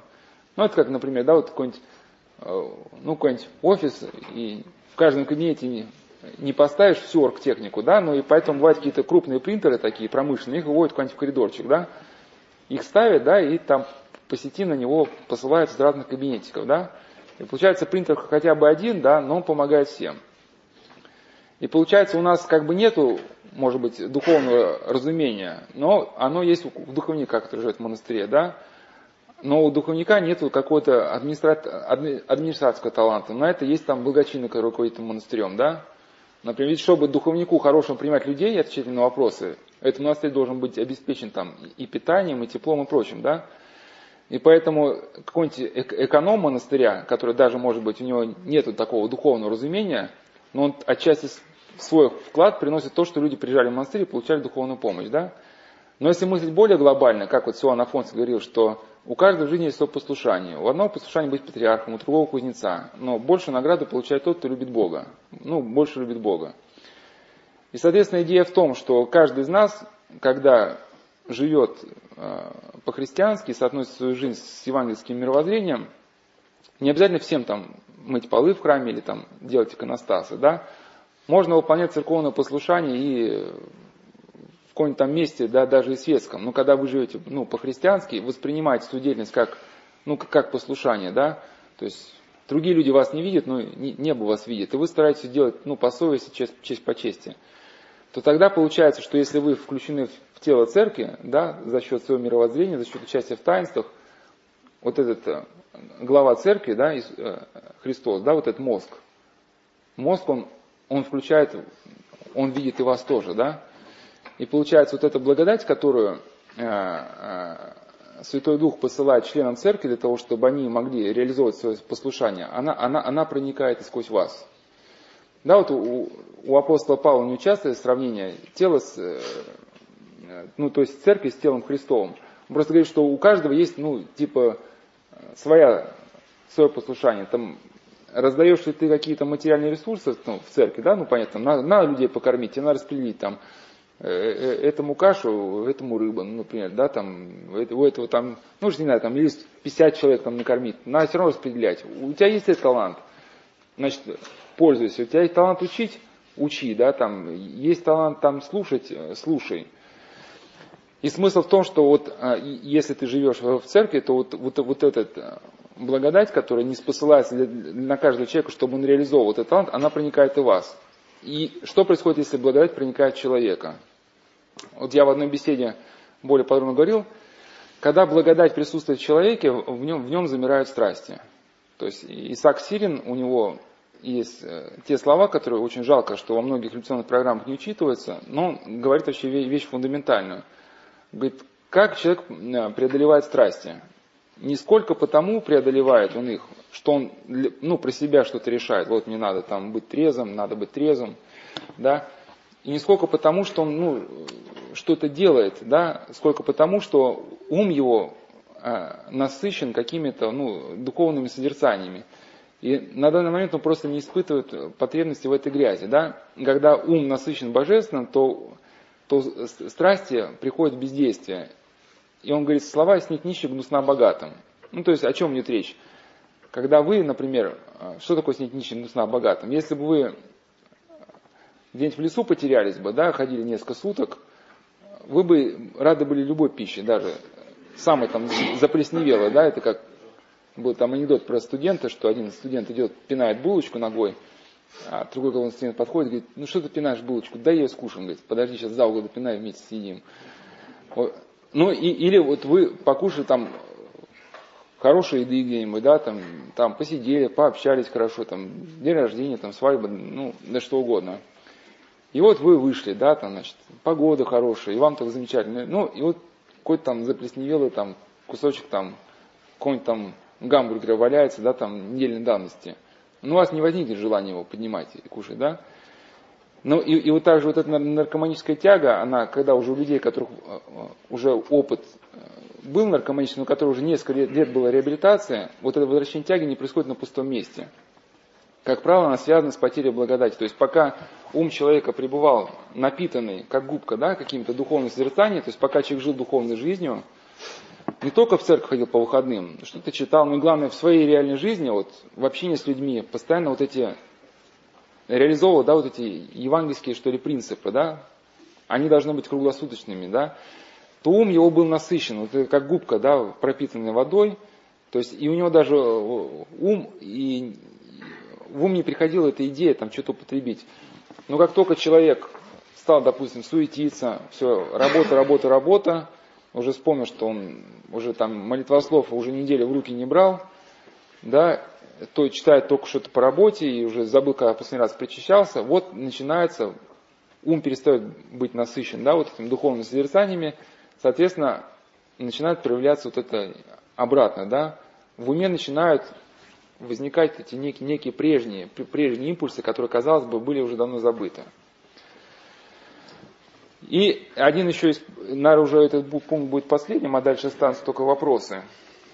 Хотя, может, еще много еще говорить, но все, все должно иметь какой-то свой конец. А, что, а, к, к чему мы вообще должны в, в итоге идти? Что, что, как мы говорили, да, мы должны ну, видеть эту постройку, когда мы собираем камни, видеть ту постройку, которую мы в итоге должны завершить. Иначе мы будем трудиться напрасно. Вот и, и идея вечной жизни, она, она дает нам и обоснование, для чего нам как бы нужно заниматься реабилитацией. Потому что с точки зрения светской наркологии не совсем понятно, для чего нужна вообще реабилитация. Но есть же, допустим, наркоманы, у которых получается ну, какое-то количество лет протянуть, если, да, если не брать там синтетические да, препараты. Ну, и, а, а есть люди, которые, например, ну, живут мало, да, ну и почему должен реабилитироваться? Сейчас не буду подробно развивать эту идею, в общем, с точки зрения светской, э, светской как бы морали, светской психологии, невозможно дать ну, внятного ответа, для чего нужно, нужно человеку, человеку реабилитироваться. Вот. И, и становится понятно когда мы понимаем, что вот идея вечной жизни четко отвечает. Если в тебе останутся вот эти страсти, да, они станут источником вечного страдания за гробом. Э, и, соответственно, а, а, какое основание будет для, для вечной жизни, ну, да, с Богом? Что вот здесь еще при жизни прийти к, к такому состоянию примиренности с Богом и, и мира внутри, который бы нам позволит дальше развиваться. В принципе, у всех святых по-разному, это немножко момент описан. Серафим Сарос говорил, что цель христианской жизни – стяжание Святого Духа. Один духовник говорил, да, значит, это, значит, примириться с Богом и чтобы найти мир в сердце. Второй говорит, что цель жизни победить страсти. Но суть-то одна, что войти в некое состояние да, внутреннего равновесия, и если, допустим, это состояние закрепится, станет доминирующим, то перейдя в жизнь вечную, оно, оно будет развиваться дальше, станет основанием вечного блаженства. Именно доминирующим, потому что а если вы, у вас сегодня, именно сегодня получилось прикоснуться к состоянию внутреннего мира, оно еще не стало доминирующим, да? У вас из тысячи ваших поступков 999 связаны с гордостью, да, один связан там с, с евангельской любовью, да. Понятно, что доминирующий как бы пока тут другой, перевес в другую область. В общем, э, но и, и как вот к, к этому состоянию внутреннего мира подобраться? Значит, вот каждый вечер святые отцы рекомендуют хотя бы несколько минут потратить на разбор, как, как прошел день. И, ну, больше 15 минут, может, это делать не стоит, чтобы не впадать уже в мнительность. Ну, в общем, вы сорвались в какой-то гнев, например, да? И вот разобрать, почему это произошло. С чего все началось.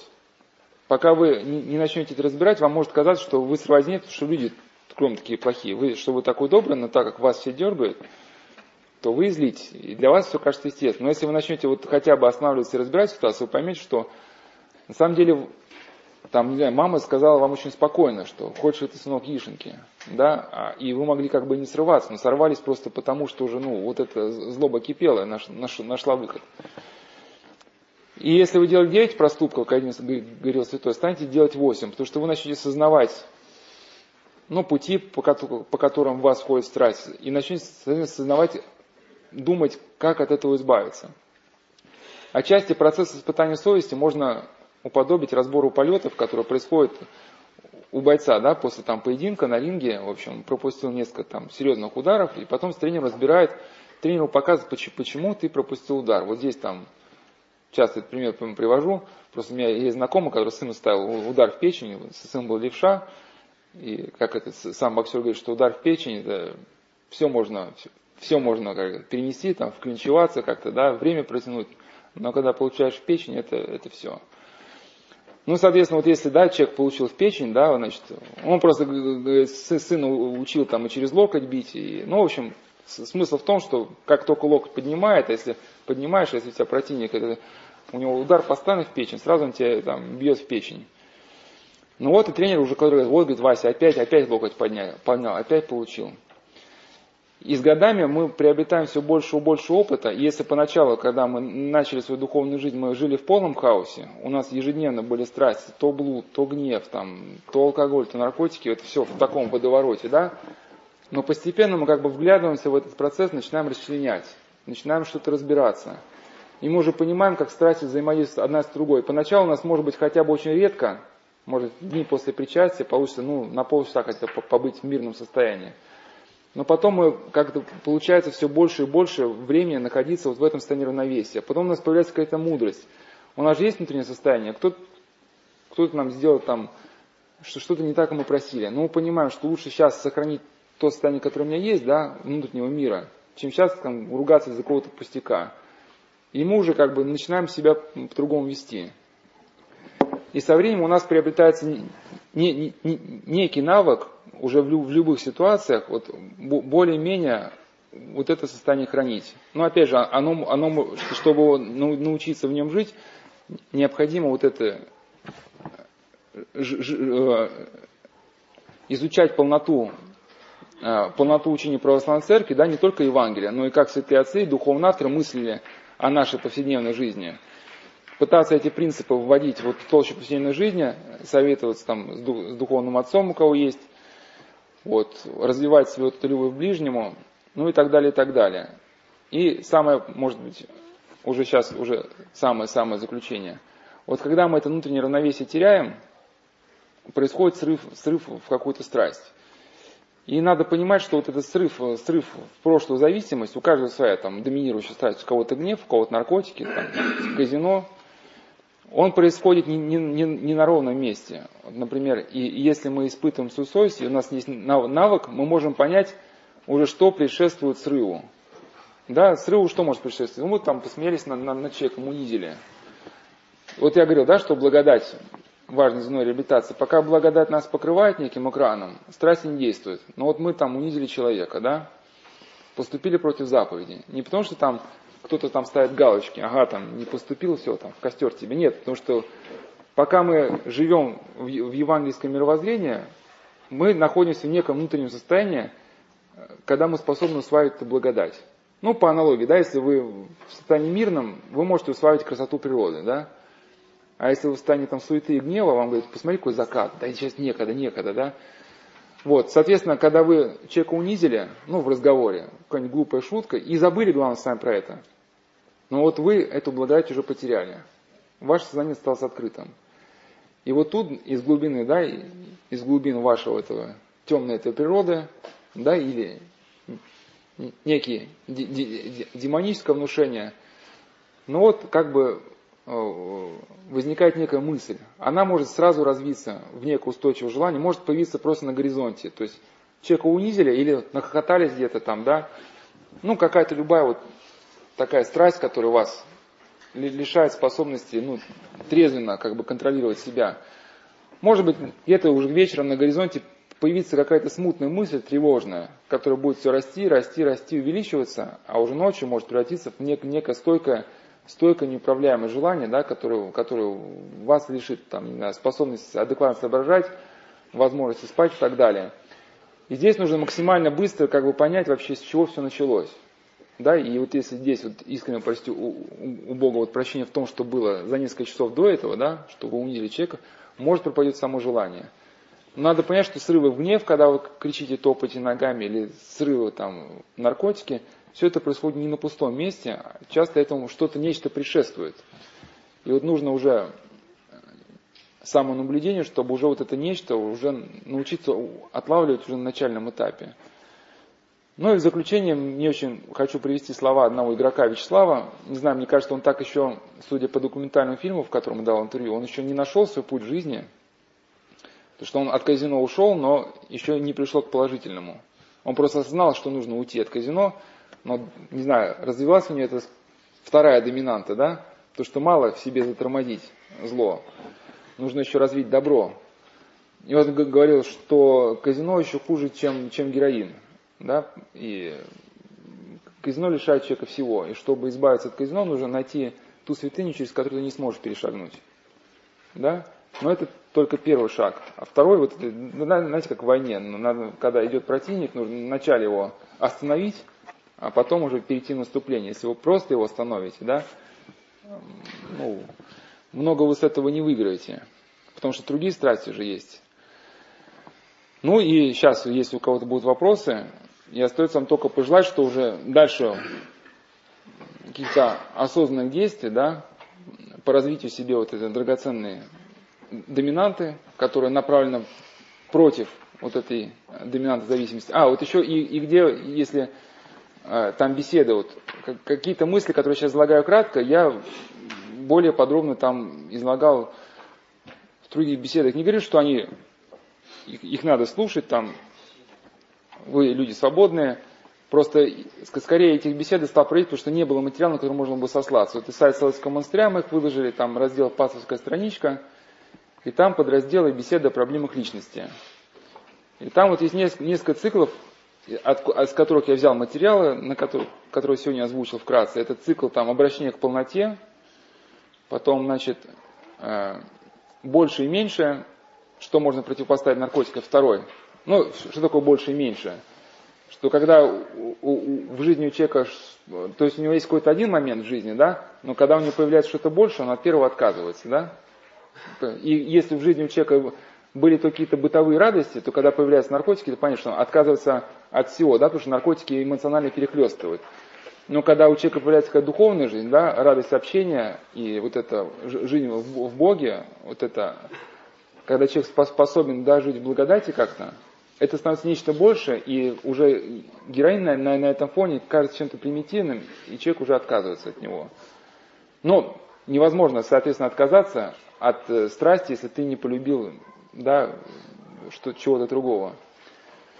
И третий цикл, это что делать и как жить. Это некие уже такие практические, практические выводы, вот то, что мы говорили про пост, про послушание, там, про чтение.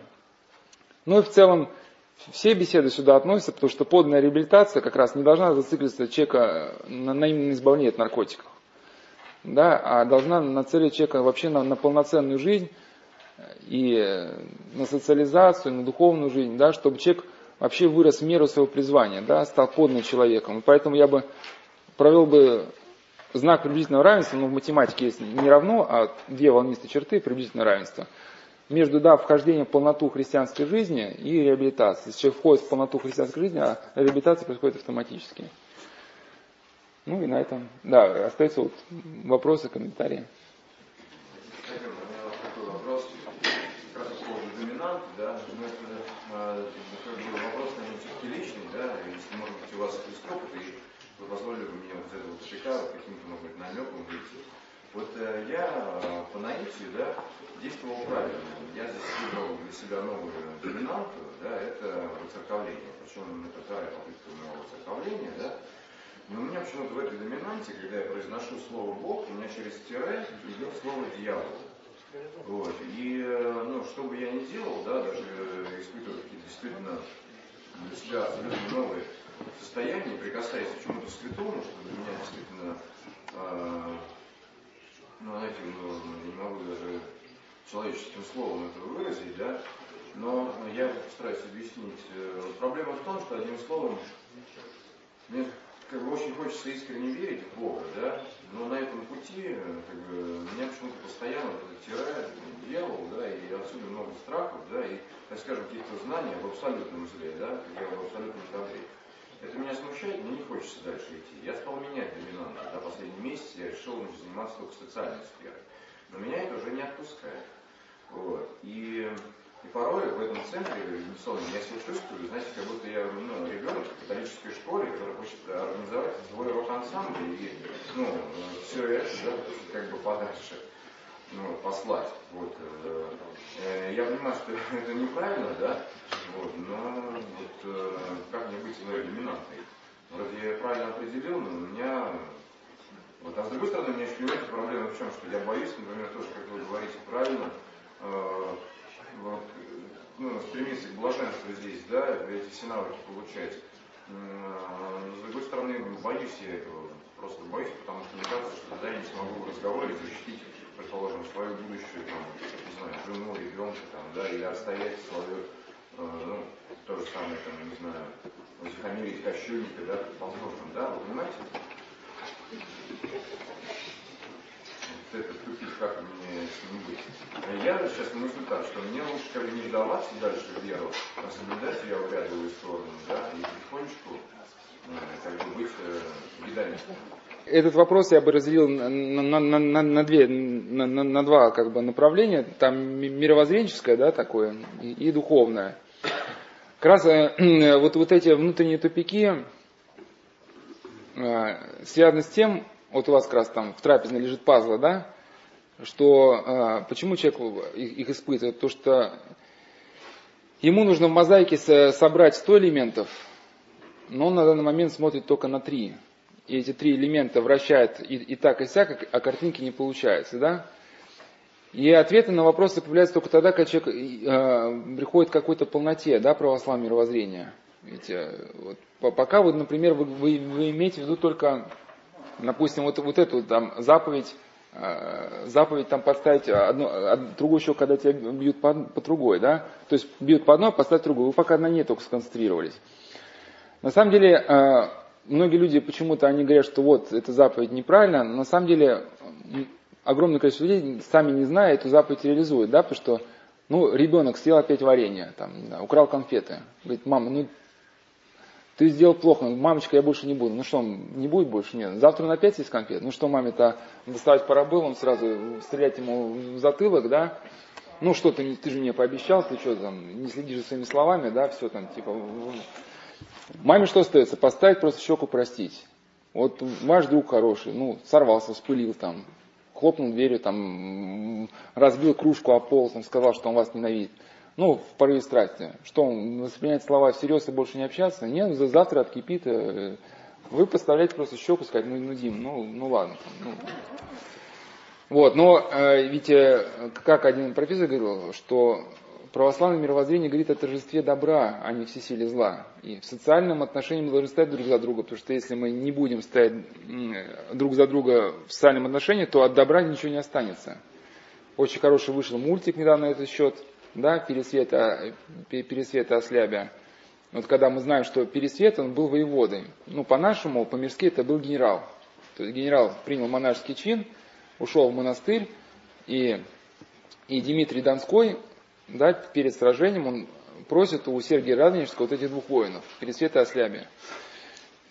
Ну, скажу просто, чтобы быть полным, скажу просто про Челубе, ну хотя бы вкратце. Особенно вот вы православное мировоззрение, что не, сумеете там, да. Сейчас вначале скажу вкратце пересвета, уже некое, некое отступление, что ли, будет, но потом вернусь к вопросу. А, что почему Сергий Радонежский послал двух монахов? Ну, в мультике, конечно, это не показано, не потому, что это, ну, можно предположить, не потому, что войско от этого бы выиграло в каком-то, да, потому что там У нас, я не помню, сколько тысяч было. Ну, вопрос был, ну, не знаю, может быть и не кардинальный в двух войнах.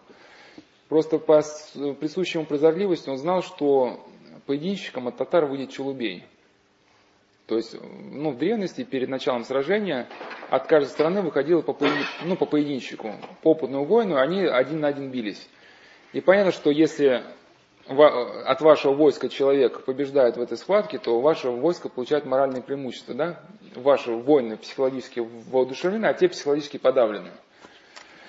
И вот этот Челубей был опытный воин, о котором слагались легенды, его специально нанимали для этих поединков. И он был не простой воин, это был тибетский монах.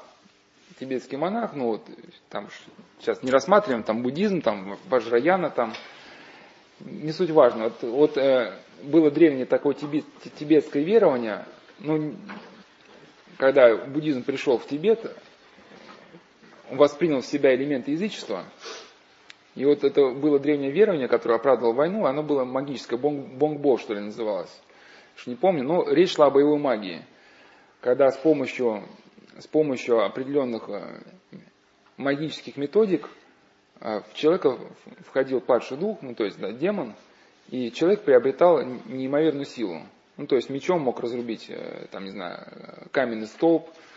Вот бывает на у психиатрических больных проявляется. Вот, психиатрических больных, которые действительно одержимы, их пытаются санитары вязать, а их суставы приобретают свойства текучести. То есть его невозможно не одеть смежную рубашку, потому что у него суставы становятся как, как, как, как вода. Он, он просто выпутывается. Ну и неимоверно сильным становится. Ну, потом, конечно, падший дух, он этого человека просто уничтожает изнутри.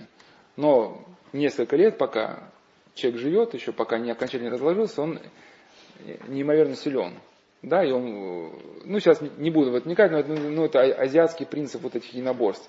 Отключить свой рассудок, чтобы, да, вошла некая внутренняя сила, как они ее понимают, да, то бишь демон, который начинает управлять твоими движениями. И Челубей достиг уже уровня бессмертного, его практически невозможно было убить. Ну, это самая высокая была степень посвящения. И Сергей Геннадьевич, наверное, понимал, что никто из воинов, ну, таких, не сможет его одолеть. И что его может одолеть только вот человек, который, ну, воин, который живет духовной жизнью. Этому, кстати, посвящена книга Виктора Николаева «Живи в помощь». Он к этому выводу и приводит, что если воин обращается к молитве и к мировоззрению своих предков, то в нем поселяется та спокойная уверенность, которая не выкует достойного оружия никогда ни безбожный Запад, ни мусульманский Восток. И характерно, что Пересвет не, одел, хотя его часто на картинах рисуют в доспехах, он, он был без кольчуги, он только был в монашеской схеме, ну, в монашеском одежде. И взял, взял с собой только одно копье. Ну, как, как там версия, уж не, не знаю, как там все на самом деле развивалось, просто как по, по одной из версий, ну, Сергей Ранич сказал, что это оружие нетленное да будет тебе, да, взамен оружия тленного, то есть, да, вот знамени креста да будет тебе оружием. Что как бы была версия, что так как Челубей был невероятно силен физически, он использовал, владел балансировкой и мог использовать копье, которое гораздо длиннее, чем обычные копья. Ну, человек не такой физически сильный, он просто такой длинное копье не мог, не, не мог им владеть. И, соответственно, когда Челубей сшибался с противником на конях, да, скакали на конях, били копьями, он противника вышибал из седла еще до того, как противник сумеет достать его копьем. И поэтому Пересвет, зная, на что идет, ну, здесь, конечно, духовный аспект, да, что как бы благословение Геннадьевича, но как люди считают, что он заранее знал, что он будет как копьем пронзен, и он как бы и хотел сократить дистанцию, что его бы удар копьем противника не выбил бы из седла, копье бы пробило его насквозь, и он бы смог сократить дистанцию да, и поразить Челубея. Но факт остается фактом, что когда э, Челубей упал, они были ошеломлены, потому что это был э, воин непревзойденный. И поэтому на, Тибете даже и имя Пересвета как бы известно, и потому что вот, вот, вот эти воины типа Челубея, это, они были очень редки, и всегда было некое особое явление, да, в жизни Тибета. И когда появился пересвет, который сразил его, никто не мог понять, что произошло. А пересвет сумел, получив смертельную рану, доехать до своих полков, войско расступилось, его впустило. Ну, в мультике там немножко по-другому, они оба рухнули, но как пишут, что войско расступилось, его впустило, потом ряды сомкнулись. Он умер потом, но, но татары этого не видели. Значит, и вот там, и возвращаясь к вашей теме, да, вот, значит, Сергей Геннадьевич говорит ему, что да, что при личной обиде мы должны простить. Но когда речь заходит о другом, да, у нас есть заповедь положи, положить живот э, за други своя. Ну, конечно, часто это, ну, люди начинают там э, кощунников останавливать, там где-то речь не шла о кощунстве, но идея, идея понятна. Значит, как это особенно к вашим вопросам? Вот э, некая недостаточная погруженность, может, в предмет, она породила вопросы там, где их, где их в принципе не должно было быть. Да? Если бы дальше развивались ну, в правильном ключе, последовательно, да, вы бы на эти вопросы нашли ответ. Просто в чем, в чем именно, почему, почему, а, конечно, церковь много для чего нужна, но, но один из пунктов. Потому что мы изначально не можем э, сразу все осмыслить, да, и осознать справедливость того, вот, ну, например, тех моментов, которые вот духовные авторы пишут. Да, вот сейчас, например, мы с вами говорили про доминанту, да, и нам стало понятно, что все-таки вот то, что э, в Евангелии описана любовь, что это правильно. И как один психиатр писал, кстати, про учение академика Хтонского, что академик Хтонский нашел, э, нашел заповеди христианства в нейробиологии мозга, да, как-то ну так. Что 20 век отринул евангельские заповеди как социальное ограничение, посчитал докучным, но да, эти заповеди, они вшиты как бы в биологию мозга нашего. Но сейчас вы, может быть, кто-то из вас убедился, что это, что это справедливо. Но когда мы только выцерковляемся, многие вещи мы не понимаем. Мы, например, не понимаем, почему читать надо по молитвослову. Ну, нам же хочется молиться самим, да? И зачем нам читать какие-то заученные молитвы, которые кто-то писал? А в этом тоже мудрость.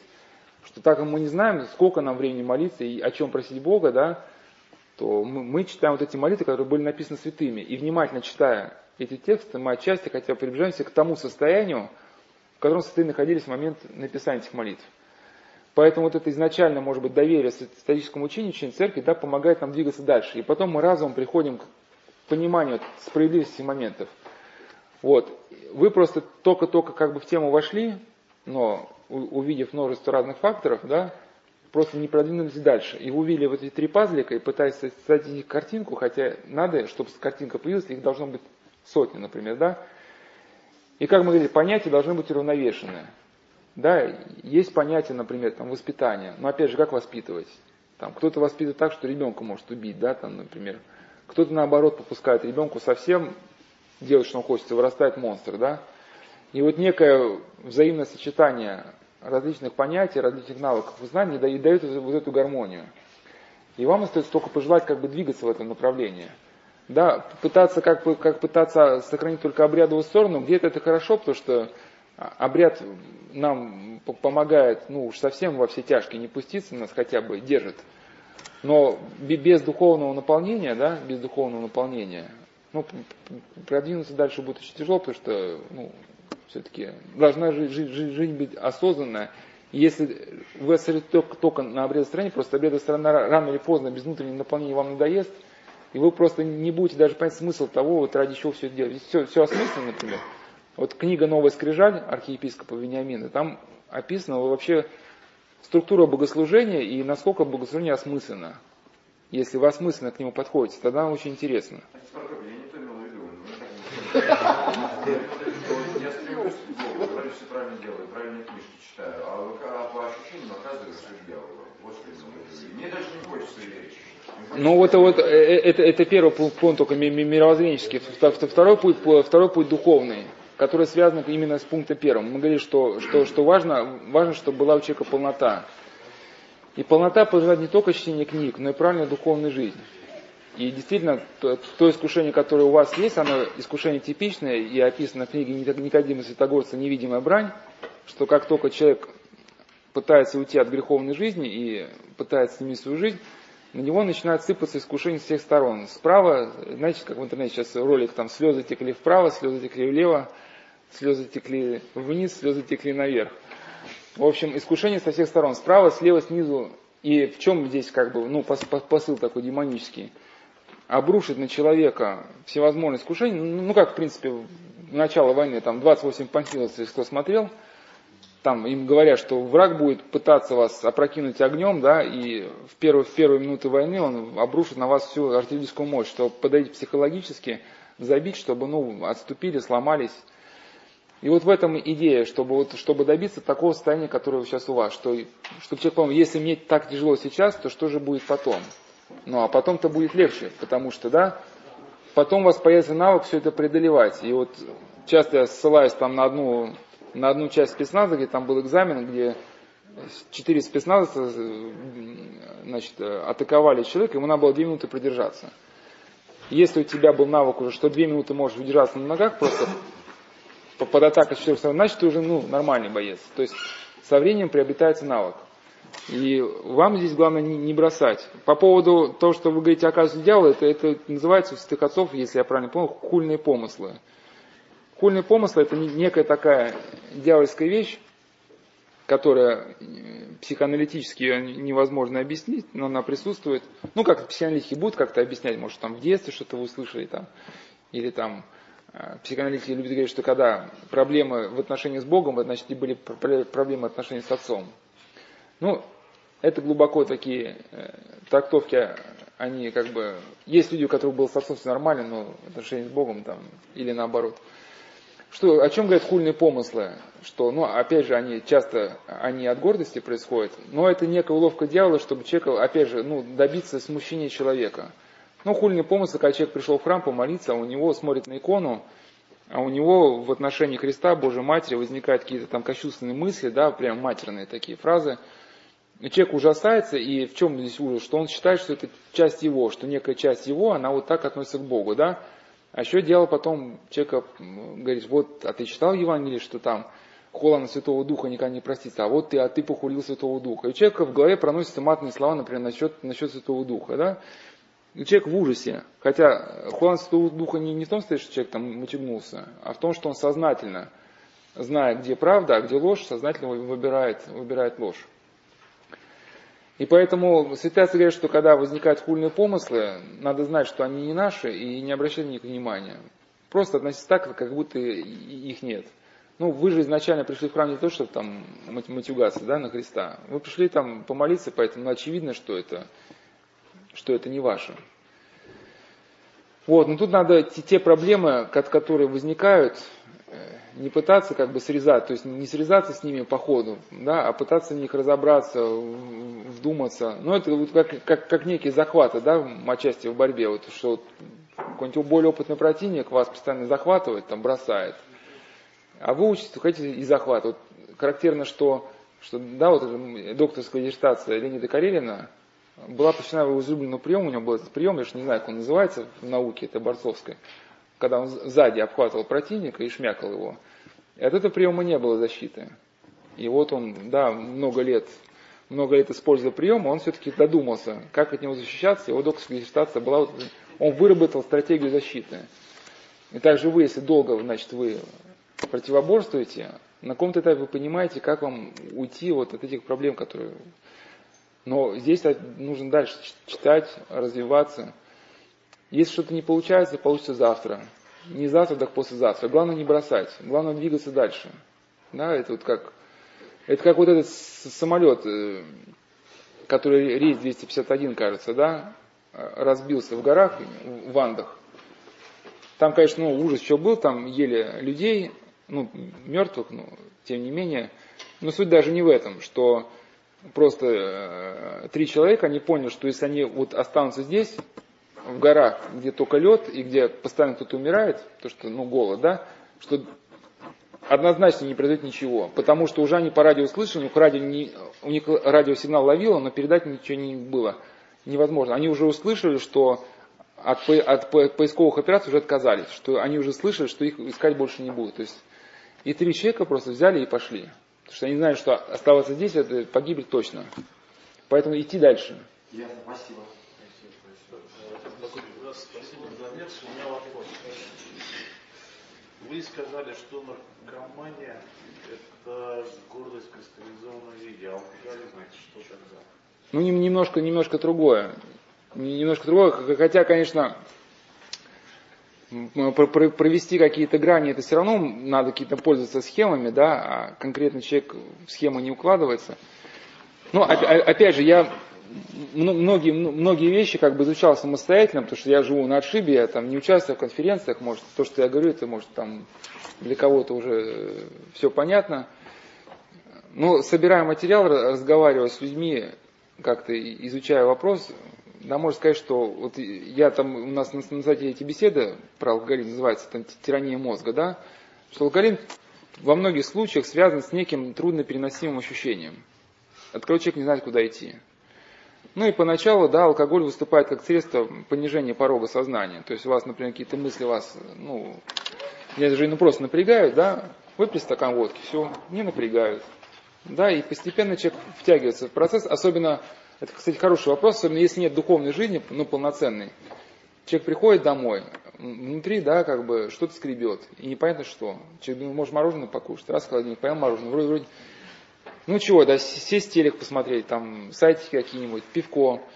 И вроде все, мозг притуманился, и вот это ощущение поиска, оно как бы тоже, да, начинает увидать. И, и постепенно человек, он втягивается в это состояние измененного сознания, оглушение – снижение порога сознания. Ну и многие, кстати, не знаю, как все, это уж, это уж наука надо, выборку какой-то делать большую, чтобы все-таки говорить, от чего, от чего возникает наркомания, но вот есть такие, значит, группа веществ называется псевдогаллюциногены. Кто-то, конечно, все, все, ну там циклодол, там калипсол, кто-то, конечно, такие, как бы, извиняюсь за выражение, просто эти сами люди называют себя кайфажерами, которые, значит, все что угодно, и в больших количествах. Джим Моррисон был один из представителей таких э, людей, когда значит, употреблял все и в больших количествах. Ну, в общем, псевдогаллюциногены, конечно, кто-то пишет, что было с ней какое-то значит, удовольствие, но я читал исследование одного психиатра, который опрашивал своих пациентов на предмет того, что они чувствуют при употреблении ну, псевдогаллюциногенов. Но они раньше были изобретены в медицине как, как наркоз. Но впоследствии э, побочные действия были очень большие, и их употребление в медицине было ну, снивелировано, что ли. Ну, в общем, кайфа как такового нету, ощущение кошмара. И он поставил вопрос, что же тогда люди ищут, если принято считать, что люди там употребляют наркотики за удовольствие. И приходит к выводу, что именно ищут понижение порога восприятия. То есть какой-нибудь подросток, да, там у него в семье неблагополучно, Школа бессмысленна. Вот, например, для, для чего мы учимся? Вот, да, да, вот, для чего учимся? 11 лет школы, 5 лет там института или 4, там, потом магистратура, потом еще что-то, кандидация какая докторская, что потом в итоге умереть и уйти в землю. Ну, если брать мораль такую светскую, да. Вот, и, и подросток это понимает, что как, какие перспективы моей жизни, ну, в глобальном смысле. Это вопрос, от которого не надо отмахиваться, потому что вот данные по американским суицидам, да, были опросы, что один, один из пунктов и наркомании, и, и суицидов это отсутствие перспективы. Ну, перспективы не надо понимать только в тупом смысле, там, что там я работаю сегодня младшим помощником старшего менеджера, а завтра я уже старший помощник младшего менеджера, ну и так далее. Да? Вот. Потому что для, для чего мне все это нужно? Да, и вот, вот это трудное переносимое ощущение, его можно подобить, ну, некому залому. То есть знаете, да, как милиционеры заламывают руки, да? Что вот так, ну, за спину заводят, и, и, и вам либо надо лечь на пол, чтобы ослабить нагрузку на сустав, ну, нагрузку на мозг, да? То есть снизить порог восприятия, бабахнуть стакан. Либо есть такой прием, вот борцы владеют, это сальто вперед, когда человек делает сальто вперед, выходит из захвата и уже атакует того, кто его вот заломал руку. Либо, да, либо что-то сделать, вот, э, изменить свою жизнь. Ну, что такое трудно переносимое ощущение? Вот вы, например, человек гнев, гневливый. Там про одного человека было сказано, это, это реальная история, что он занимался эзотерикой, и что-то в нем было такое, ну, с надломом в его жизни. И часто в нем просыпалась такая иступленная ненависть к людям, и он входил в некий штопор, из которого выйти уже не мог. Ну, когда у него просыпалась ненависть, он уже глушил себя водкой, да. Вот, ну и ненависть к людям, вот с этим жить трудно, да. Вот, и человек втягивается. Ну, соответственно, чтобы человеку из этого выйти, ему мало, мало себя убедить в том, что пить это плохо. Ему надо решить как-то этот вопрос в своей жизни, да, почему ты ненавидишь, и как, как жить так, чтобы не было вот этих постоянных конфликтов, которые тебя угнетают. Ну, если совсем заключение, да, что на, наше, наше сознание, наша жизнь можно представить как огромную, может, огромную таблицу, куда вносятся какие-то данные. Там, значит, да, там социальная жизнь, там такой-то, столько-то чисел, там, духовная жизнь, столько-то чисел. А в итоге все суммируется, у нас э, либо минус, либо плюс, какой-то коэффициент только, да, либо минус 113, да, либо плюс 24, например. То есть вот все в вашей жизни суммируется, либо суммируется в вашем сердце в ощущении мира, ну сердце как индикатор у нас работает. Если ощущение мира, значит можно предположить, что то, что вы делаете, оно правильно. Да? Либо оно все суммируется в какое-то минусовое ощущение, все складывается, складывается, складывается, и вы чувствуете себя отвратительно. Да? И вот чтобы, и вот этот минус, как бы, когда появляется, тогда вот как-то человек пытается этот минус залить алкоголем. Ну, даже статистика есть, что даже в нашей стране, я уж не помню, когда уровень стресса там какие-то годы изучался вопрос, не буду смотреть цифру, уровень стресса вырос на столько-то процентов, и, в принципе, уровень алкоголизма вырос приблизительно на столько же. И, и светская, почему светская психиатрия и светские системы реабилитации здесь мало чего могут сделать, чтобы человеку выйти на, на, на новый виток развития, ему нужно нечто больше, чем просто избавиться от алкоголя. Ему нужно прийти опять же к этой полноте, определиться каким-то фундаментальным ценностям в жизни, найти себя в жизни. То есть вот понять эту картину мира и найти свое место в ней. То есть, и когда вы свое место нашли в этой картине мира, вы понимаете, куда вам надо двигаться. Как, если вы, как выйти из горящего дома? Если вы знаете план горящего дома, ну план дома, и видите, знаете свое местоположение, вы поймете, куда вам идти. Да? А у светской психиатрии у него просто нет такой мировоззренческой базы, чтобы охватить всю жизнь целиком. Батюшка, у меня вопрос тоже такой вот о борьбе со страстями, да, в общем. Потому что, ну, вообще получается так, что гордыня же порождает все страсти, да, все остальные там чревоугодие, там гнев, там похоть, да. Вот, и я в таком случае натыкаюсь на такое вот, ну, непонимание, да, с чего все-таки начинать с гордыни, там, да, или с вот побочных, как бы, следствий ее, да, там, вот. И, ну, и все время вот как по кругу получается, там, не, ну, одно что-то там сделал, там, да, там, вылезает другое сразу же по-любому, а первоисточник все равно он как-то вот, ну, на месте остается, то есть, то бишь гордыня, да, она, ну, сквозит, как бы, там, во всем, там. Вот. И, ну, с чего начинать? Не совсем, не совсем гордыня, скорее вот, вот это есть известная схема борьбы с страстями, построена на, основ, на основе творения Яна Лесочника. Да, там, значит, восемь главных страстей, кажется, там, город, тщеславие, чревоугодие, чревоугодие, печаль, печаль, уныние, там, ну, сейчас не, не буду вспоминать дальше. Но гордыня один из пунктов, она не в центре. Ян э, Прилав Дорофей говорил, что да, центр это себелюбие. Некое влечение, влечение человека э, к, к самому себе. Но это все-таки есть лучше как бы этот момент. Ну, это не совсем гордыня. Это, да. Ну, здесь, как мы уже говорили, да, вот начать того, чтобы вот испытывать свою совесть. Когда мы испытываем свою совесть по вечерам, мы уже начинаем видеть что-то, какие-то закономерности, по которым в нашей жизни происходят ну, ну, те или иные падения. Ну, я, например, по себе могу сказать, что я очень долго за собой не замечал то, что я перебивал людей. Там, перебивал людей, потому что мне казалось, что лучше знаю. И совсем недавно, тому, значит, один человек, намекая на меня, там, посмотрел, говорит, с улыбкой, вот, а я, говорит, говорит, вот, ну, что сказал, что какую-то шутку, что про человека, который знает все, ну, типа, я говорю, ты, ты на меня намекаешь? Он говорит, ну, да. Говорит, ну, я, ну, не в том смысле, что он считает, что я знаю все, а в том смысле, что я, бывает, перебиваю, как будто я знаю все. Я говорю, ну, знаешь, я, я уже работаю над этим, я учусь слушать, хотя, ну, действительно тяжело слушать. Но понадобилось много лет, чтобы это просто заметить. Или, например, вот не, не так давно говорили с человеком, он говорит, что э, вот когда мне грустно, я хочу быть веселым. Веселым, чтобы и себя взбодрить, и других.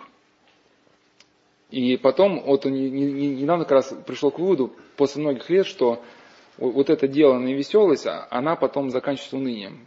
Просто им нужно много, много года самовлияния, чтобы прийти к этому простому выводу что когда он там, ну, поклонски себя так ну, поведет, вроде, да, пообщался, пообщался, а потом вечером какая-то тоска.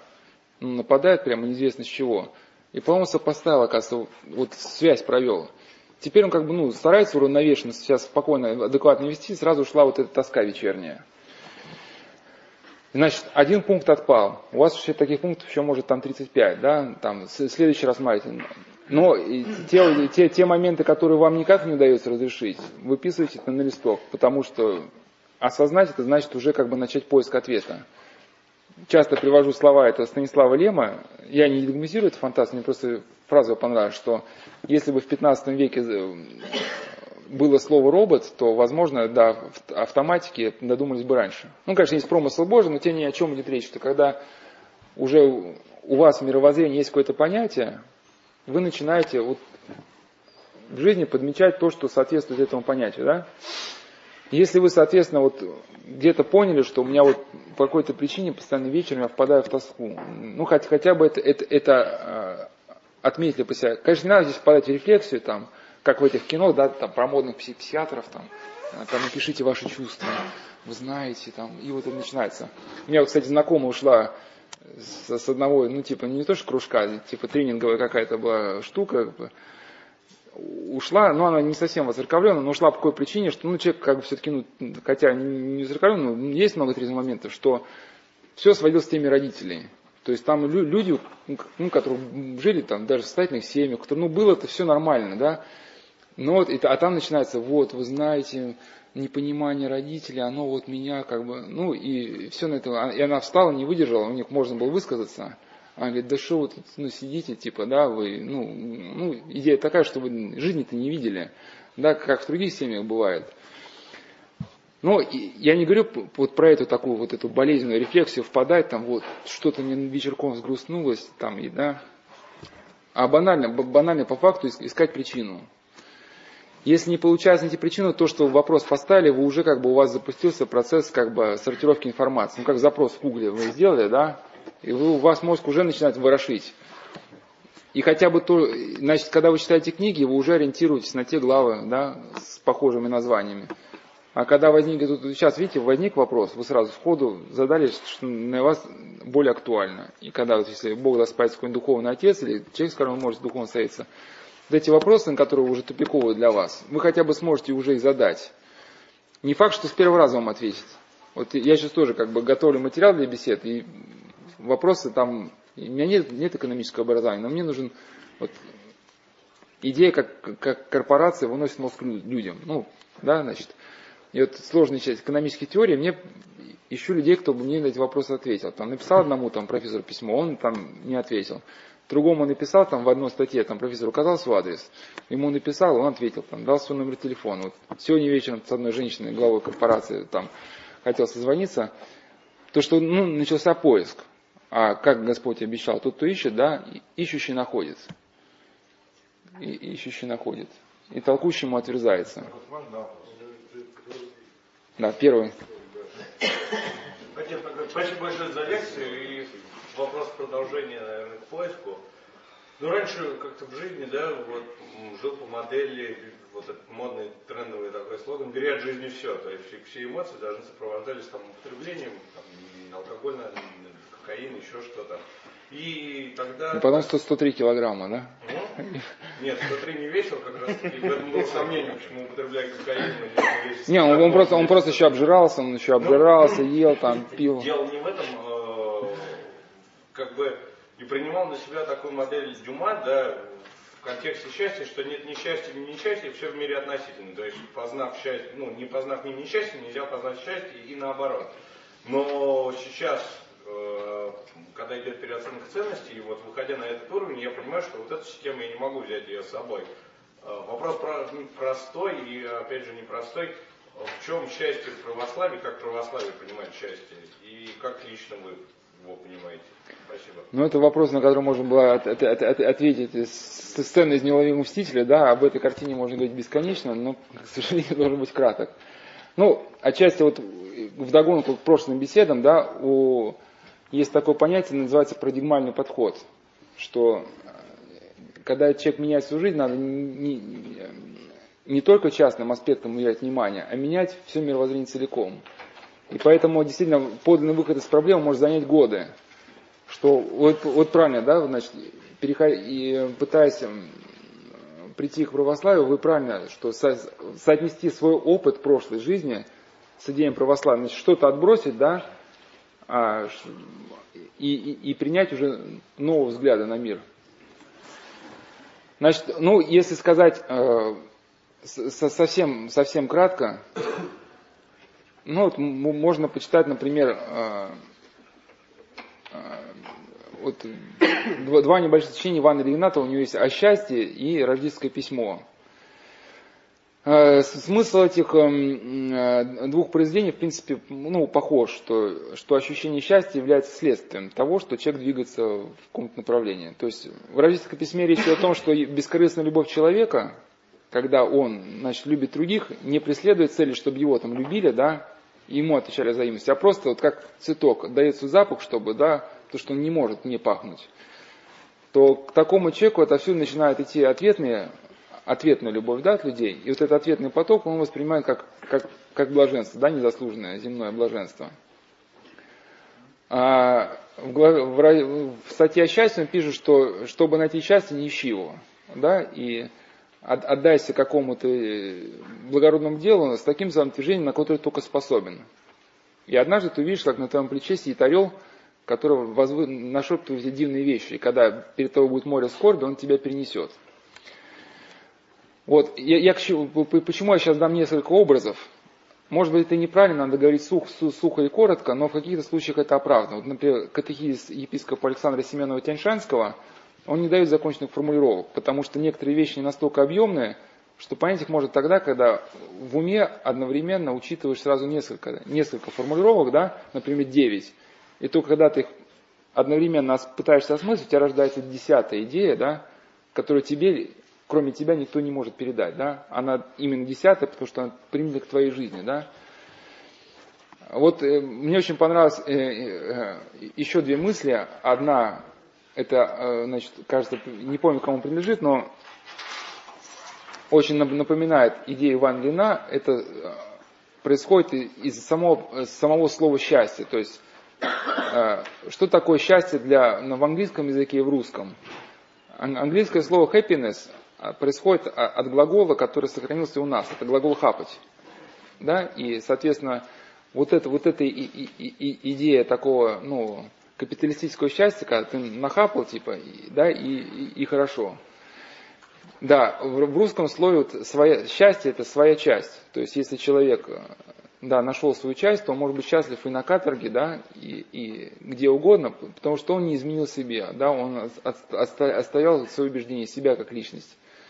Ну, конечно, это все должно поддерживаться благодатью, но, например, вот Никон Оптинский, да, когда Оптин Упустин закрыли, э, его, ну, все священники в годы борьбы с религией подвергались жестоким репрессиям, их расстреливали, уничтожали физически.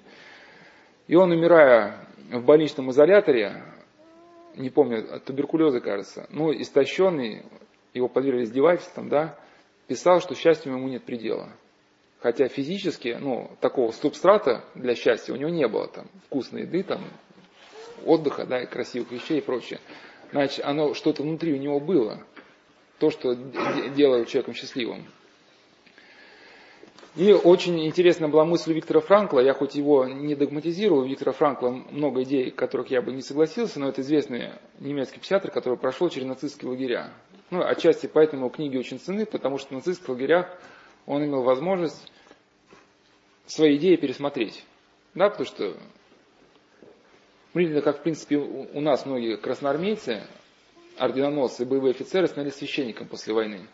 Потому что одно дело ты там на, на трибунах, да, на каком-нибудь съезде там кричишь, да, про коммунизм, а другое дело ты сидишь в окопе, когда на тебя идут танки.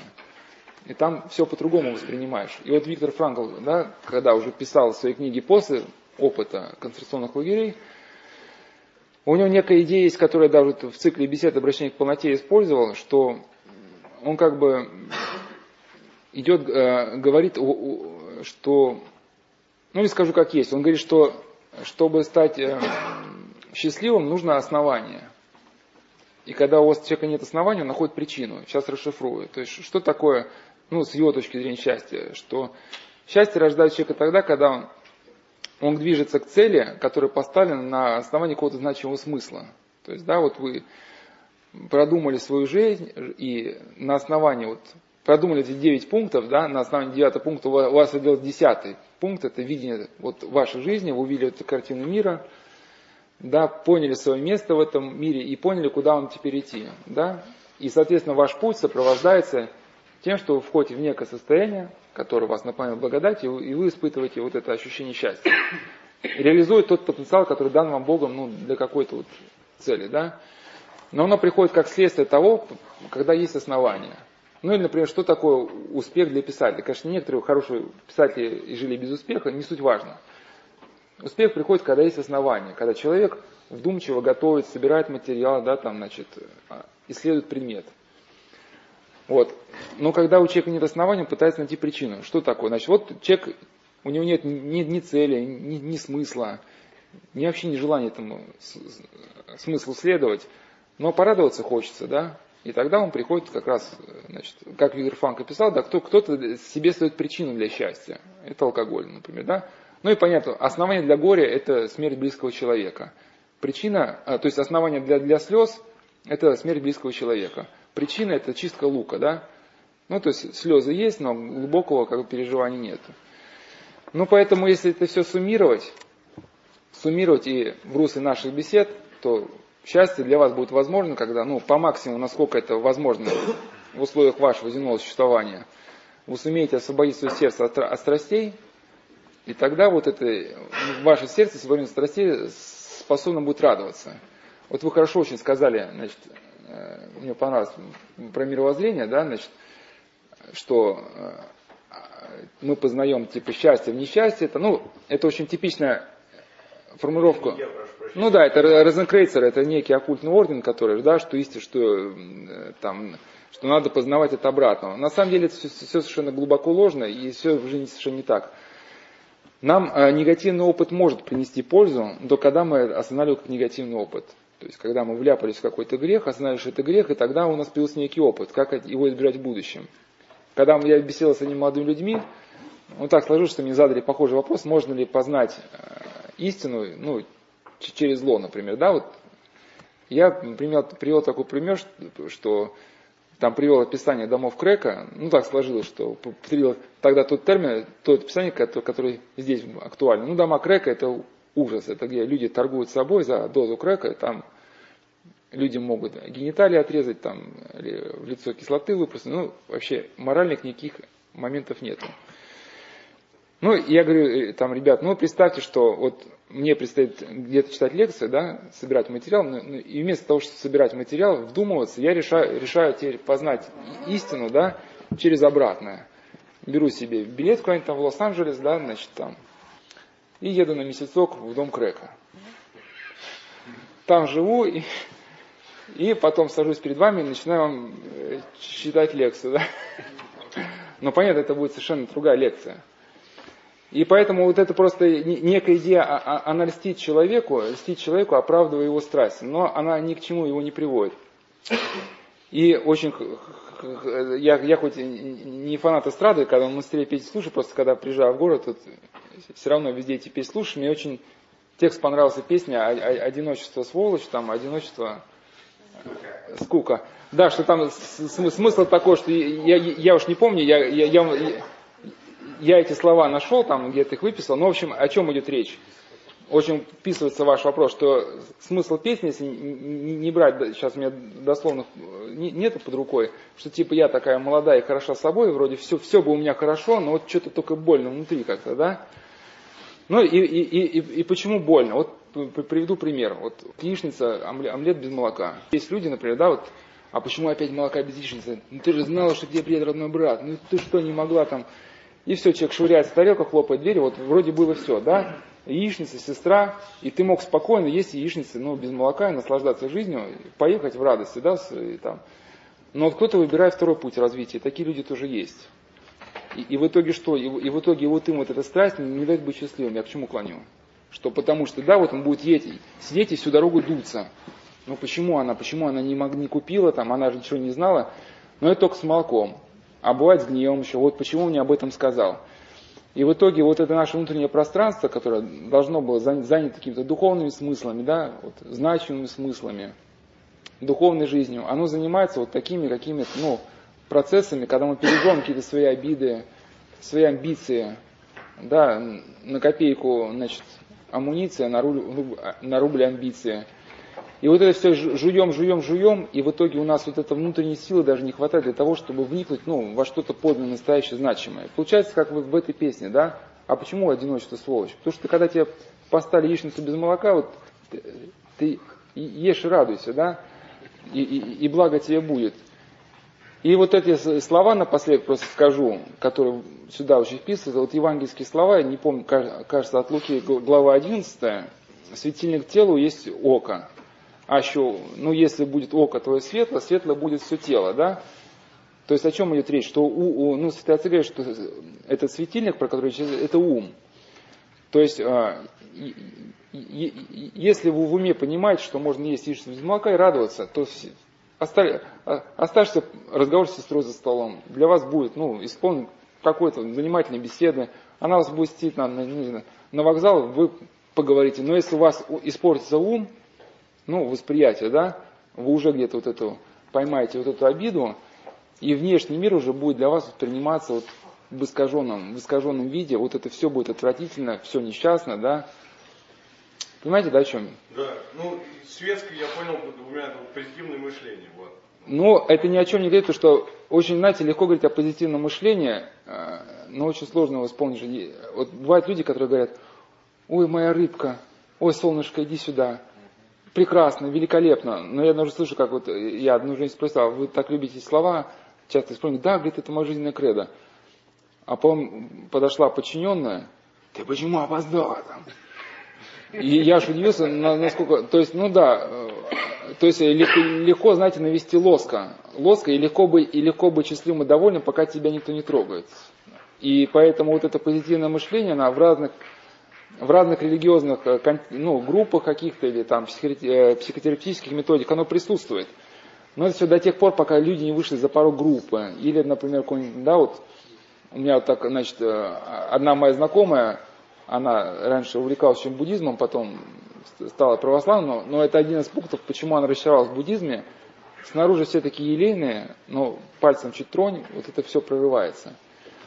Одно позитивное мышление без работы над собой ничего не сделать. Нужно, я к, чему, что в критической ситуации, вот то, что мы говорили про доминанту, если вы работаете над собой, в критической ситуации, когда жизнь ударит вас хвостом по глазам, вы найдете в себе то, что заготовили ну, раньше, да?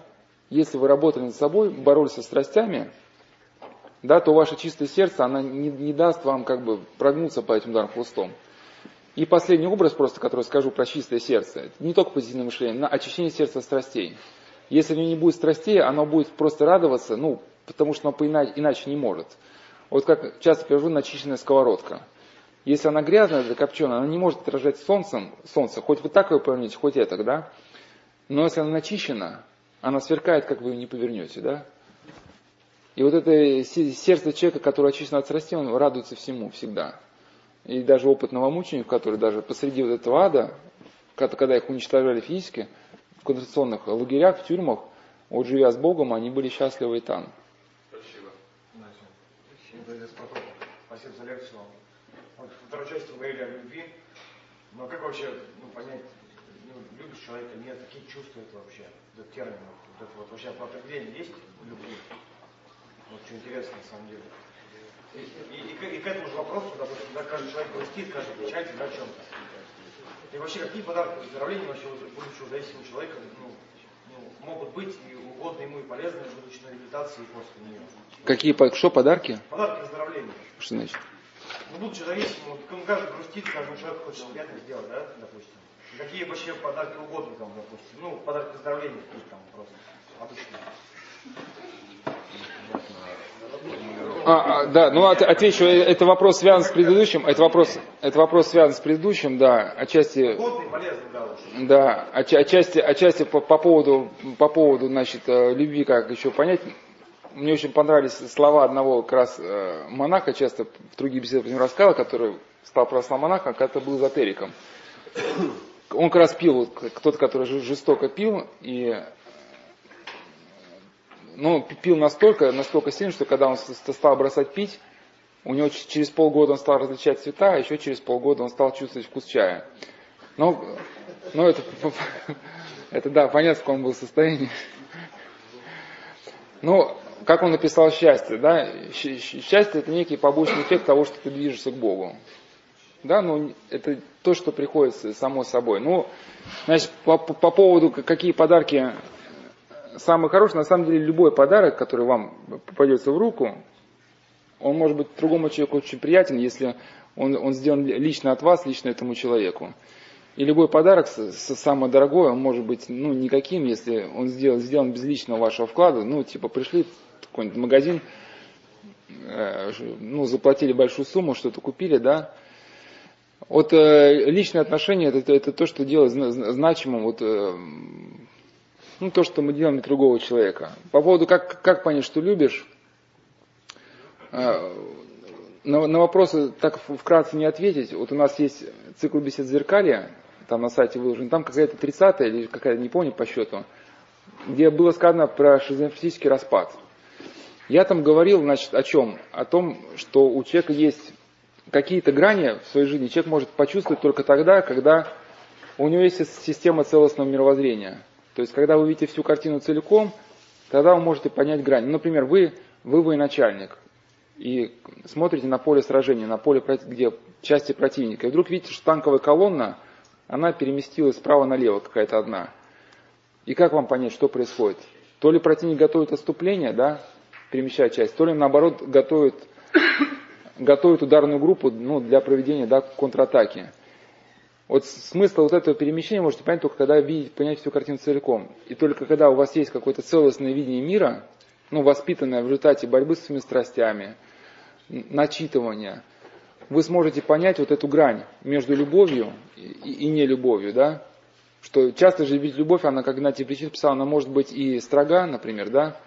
Например, вы, ну как, например, э, любовь в чем может заключаться? Например, реальный случай был, один человек там звонит своему там знакомому, говорит, и говорит, что он типа пошел на дело, там хочет там ограбить какой-то магазин, ну типа там будь со мной. Ну, а, ну типа, и, и, я тебе, типа, если ты не поешь, ты не мужик. Ну и молчать, ну, ну а почему здесь мужик, не мужик, да? Ну, а почему, а почему я должен... Ну, тебе, тебе взбрело голову, кстати, тот, тот, тот принял наркотики, ну, ну, тебе взбрело голову, да, с утра пораньше идти грабить магазин, да, а, а я тут должен как бы с тобой как бы в эту тему входить. Я к чему, что, что хотя отношения между людьми были близкими, но все-таки все, все-таки вот, вот, вот эта грань, а человек понимал, что, что, что вот здесь не надо идти дальше. И где-то любящая мама, она где-то своему сыну и не даст то, что он просит, потому что она будет знать, что это не на пользу. И вот, вот это качество вырабатывается только с годами. Да? Ну, оно сродни тому качеству, когда вот художник рисует картину, и он понимает, эту линию провести, это сейчас будет вклад в общую гармонию картины, либо он, если эту линию проведет, он всю картину испортит. Вот так же у вас это некое чувство, оно должно развиться. У вас скорее появится только когда появится внутренний мир. Когда вот у вас есть внутренний мир, и вы делаете что-то, как вам кажется, по любви, и вы чувствуете, да, что внутренний мир вы не теряете. Наверное, вы сейчас идете правильно. Но вдруг что-то сделали, вдруг чувствуете, что что-то потеряно, значит, что-то внутри делаете неправильно. Ну а подарки исходят уже, уже отсюда. Главное, чтобы вы ну, научились э, чувствовать ну, другого человека. Если научились видеть в нем личность, не как объект для делания подарков. Ну, например, там, что, что там Вася? Вася наркоман, какие подарки надо наркоману? Так. И есть список, да, значит. Вот. Вы должны, если дарить подарок Васе, должны отталкиваться лично от, от этого Васи. Да, может этот подарок будет, будет, будет, будет совсем недорогой, но, но будет сугубо каким-то личным. Главное, чтобы вложите в него свою душу. И это уже будет приятно, потому что вот сейчас вот это душевное отношение, ну, в хорошем смысле этого слова, это может быть один из самых больших дефицитов. Потому что есть сейчас все, там есть роскошь, есть там, не знаю, все чего угодно, но вот от человеческого отношения, да, чисто к человеку, его очень мало. Поэтому вы это отношение проявите, ваш подарок будет желанным и очень ценным. Э, спасибо, очень интересно, очень много информации полезной. Э, обобщить давайте попробуем. Для меня э, вопрос алгоритма воцерковления зависимого, да, то есть с чего начинать? Как бы понятен конечный, конечный результат, да, там, э, куда идем. А вот первые шаги для ребят многих вот не важно. Ну, я, я э, приду пример, может быть, не совсем понятен и не совсем сюда. Ну, например, как, как, как действовал один электрик, значит, э, электрик, ну, который был очень грамотный, значит, он там учился, чтобы делать переносные, передвижные вот это атомные станции, которые на подводных лодках ставят. Мне просто один человек рассказал, который работал с ним. Им нужно было прийти, значит, э, ну, электрик я так же погрузил, сказал, у него много специальностей. Ну, в тот день им надо было вытащить как, какие-то детали на токарном станке, и он просто ему ассистировал. Говорит, мы пришли, и, и, ну, и время там 9 утра. И вначале он начинает там подметать рабочее место. Причем не просто веником направо-налево, ну там же железные стружки, железная стружка упадет в ботинок, ты начнешь ходить, она спирали будет впиваться, продырявит подошву, может воткнуться в ногу. Ну, вот эта пыль, да, металлическая тоже потом мы ей дышим начинает тщательно веником подметать, именно тщательно. Да, потом, значит, что-то, то ли лампочку, что-то включает в розетку. Включил в розетку, розетка болтается. Так вот так, берет отвертку, начинает чить розетку. Дернул розетку, там проводка старая какая-то была. Он берет моток, моток проволоки, начинает менять проводку. Тот какой-то ассистент говорит, я стою, меня уже, у меня уже просто закипает, меня, говорит, чем мы занимаемся, бред, надо точить детали, и говорит, и бах, все, и 13 часов обед, закрывает, закрывает, закрывает этот токарный цех, уходит. Говорит, я поначалу я не мог этого понять, мне казалось, это идиотизм. Но в итоге, если взять плоды деятельности этого человека, его вдумчивое отношение к деталям со временем окружает, что его рабочее место и тот сектор жизни, который он поручен, тот уголок Вселенной, да, он, он постепенно да, наполняется здоровыми элементами. Да. Если все бегом-бегом, да, вытащил детали, а потом розетка бы сгорела, да, проводка бы. А, конечно, есть вот такие базовые какие-то вещи, когда мы читаем там закон Божий, вот хотя бы начать того, чтобы раз за две недели причащаться, да, значит, и, значит, ну, исполнять вот эти хотя бы заповеди, которые, как мы понимаем, а дальше уже как бы мы, мы входим в какую-то проблему. Вот.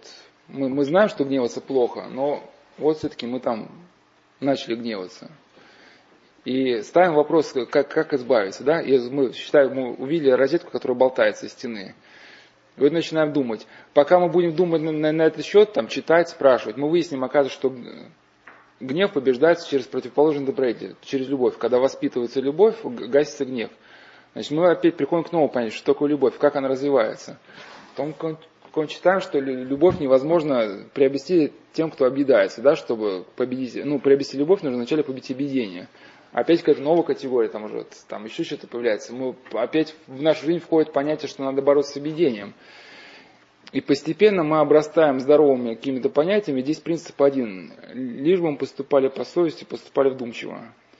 И свою жизнь пытались выстраивать на каких-то вот таких э, правильных, верных принципах, которые хотя бы, вот, как мы понимаем на нашем уровне, да, чтобы мы шли вперед, и тогда постепенно, как это провод из земли, мы нашли провод в земле, начинаем его вытягивать, да, и он тянется, тянется дальше. И постепенно мы приходим и к, и другим вещам. Вот, в принципе, у нас там сейчас выложит э, цикл лекций, называется там, там что-то о, о игре, экстриме, унынии и депрессии, кажется, и там 99 бесед, и там на этот вопрос как раз, не помню какая это, значит, э, ну, какая-то ближе к 90 какая-то беседа, да, о, о принципах, о, о принципах изменения жизни, что-то там такое. В общем, когда человек вот в тех ситуациях, в которых вот он пытается реализовывать те правильные принципы, которые он знает, вокруг него, как вокруг этого электрика, начинает возникать здоровая атмосфера. Ну, настолько, насколько это возможно, да. И поэтому сразу так вот сходу вот этих базовых принципов, они вам может будут и непонятны. Даже если вам сказать вот сейчас, прямо все их перечислить, для вас это все равно ничего не будет, ничего не будет значить, вы их просто не запомните, потому что вы их не находите в своей жизни. Они для вас просто как пустой звук. И поэтому Дмитрий Смирнов, у меня понравились слова, которые в этой беседе употребил, делая хотя бы одно доброе дело в день. Ну, казалось бы, это мало, на самом деле это много, потому что, чтобы сделать одно доброе дело, человек должен вначале ответить на вопрос, что такое добро, что такое зло. Уже немало, да? И что такое полное добро? Вот я, например, что-то сделал, похвалился, это добро или, или нет? Ну, очевидно, что не чистое добро, потому что примешалось тщеславие. Ага, вот опять, оказывается, тщеславие, если примешь, что добро уже не есть добро, да? И вот на самом деле, чтобы человеку хотя бы ответить на этот вопрос, как сделать одно доброе дело в день, ему надо приобрести массу навыков, перелопать массу информации, да? Это равносильно заданию сделать один теле, сотовый телефон. Чтобы сделать один сотовый телефон, нужно освоить целиком всю технологию, да? Ну и, и главное вот это движение, не, не останавливаться, не останавливаться, не давать вот этих поблажек. Ну я уже типа потрудился, годик пореабилитировался, но можно и расслабиться наконец а, отметить свое выздоровление, да? Потому что вот этих моментов не было. А лекции в аудиоформате есть? Да. Можно я задам вопрос, может не в тему, а для чего монахи поясываются? Ну, это не, некий символ, но опять же, да, вот э, э, этот вопрос, если свести его к, к нашей главной теме, да, что если условно представить, что есть некая доминанта монашества, да, и э, эту доминанту нужно постоянно, ну, это колесо, что ли, постоянно подкручивать, прикладывать усилия. И вот когда мы читаем правила, да, мы опять усиливаем, да, вот это стремление к духовной жизни, и вот, вот эти одежды, это некие напоминания, некие напоминания, которые, ну, по идее, должны воздействовать на сознание через э, того, что мы смотрим. Например, пояс, да, пояс из кожи, да, это символ, символ умершления, умершления страстей, да, то есть мертвая кожа, одетая как бы на, на чресло, на, как бы на ту часть тела, в которой всякие там движения страстные возникают, ну, это некий символ умершления страстей. То есть, по идее, человек, когда облачается, да, он вот, вот эти моменты хотя бы кратко в его сознании, ну, ну да, проносится, и он хотя бы себе каждый раз напоминает через, через внешние какие-то предметы. И, кстати, один, один из пунктов, кстати, если свести к разговору, да, что у академика Томского, что у профессора Мелехова, у него была очень хорошая идея, что под, если для нас желательно какое-то внутреннее состояние, то это внутреннее состояние поддерживается через внешнюю обстановку. И это момент очень важный. Вот момент про, про монашеский ремень, да, если кто слышал. Почему для вас это важно? Потому что если у вас, например, вы, вы после реабилитации пришли домой, ну там какой-то там порный журнал, там еще что-то, он может просто где-то лежать, но может запустить цепочку да, тех процессов, которые еще не до конца изжиты, да, или любое напоминание о прошлой жизни, ну, выраженное во внешнем предмете. Вот как э, там один, один бывший рецидивист, когда он захотел менять свою жизнь, вот он очень это понял, выкидывал даже всякие, даже жену свою ругал, чтобы она не, она в какую-то газету там с голой бабы что-то завернет, говорит, ну не надо там, смотрите, во что заворачиваешь. И он был, ну, вором в свое время, и там где-то стибил хороший бумажник кожаный, потом дал жене, но когда он стал менять свою жизнь, он сказал, выброси. Ну, владельца уже не найти, но что, что, то, что сам бумажник видом напоминал ему и, и по сути вот эти доминантные процессы, вот эта наркомафия, она, то, что я вам сейчас говорил, вообще, те, кто делает казино, и кто занимается все, вот, продвижением вот этих наркотовара, они, наверное, все это хорошо знают. Потому что казино работает по тем принципам, которые я сейчас описал, только ну, в обратном направлении. Да, у человека, попав в казино, он входит в состояние вот этого игрового психоза неуправляемого, и одновременно мигают лампочки у него мигание лампочки, определенные звуки начинают ассоциироваться с этим состоянием. И потом, когда он в итоге попадает, может, в казино, в нормальном состоянии, но лампочка мигает, да, в том же такте, он мгновенно входит, как какая-то собачка, да, а может просто идти по улице, снегоуборочная машина едет, машина, лампочка загорелась, у него включилась доминанта. Это. И поэтому вам, вот, когда вы вернетесь, нужно свою квартирку пересмотреть пересмотрите, вот если книги какие-то, да, там, значит, э, такого характера, которые связаны с вашей прошлой жизнью, все это как э, удалить, поубрасывать. Ну, не обязательно с этими людьми встречаться, у которых эти книжки брались, они тоже были связаны с веществами. Потому что часто это как раз является поводом отметить, э, отметить встречу, да. Вот. Не, почему? Ну, здесь, здесь вопрос как раз уже если жена, то уже надо как бы включать ее в свое мировоззрение уже, да, вместе вляпались, вместе выкарабкиваться. Ну, если она готова вместе выкарабкиваться.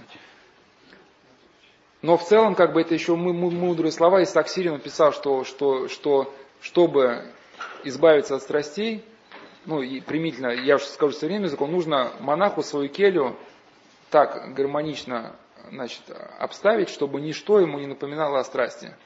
Потому что видение вблизи предмета страсти тут же эту страсть возбуждает.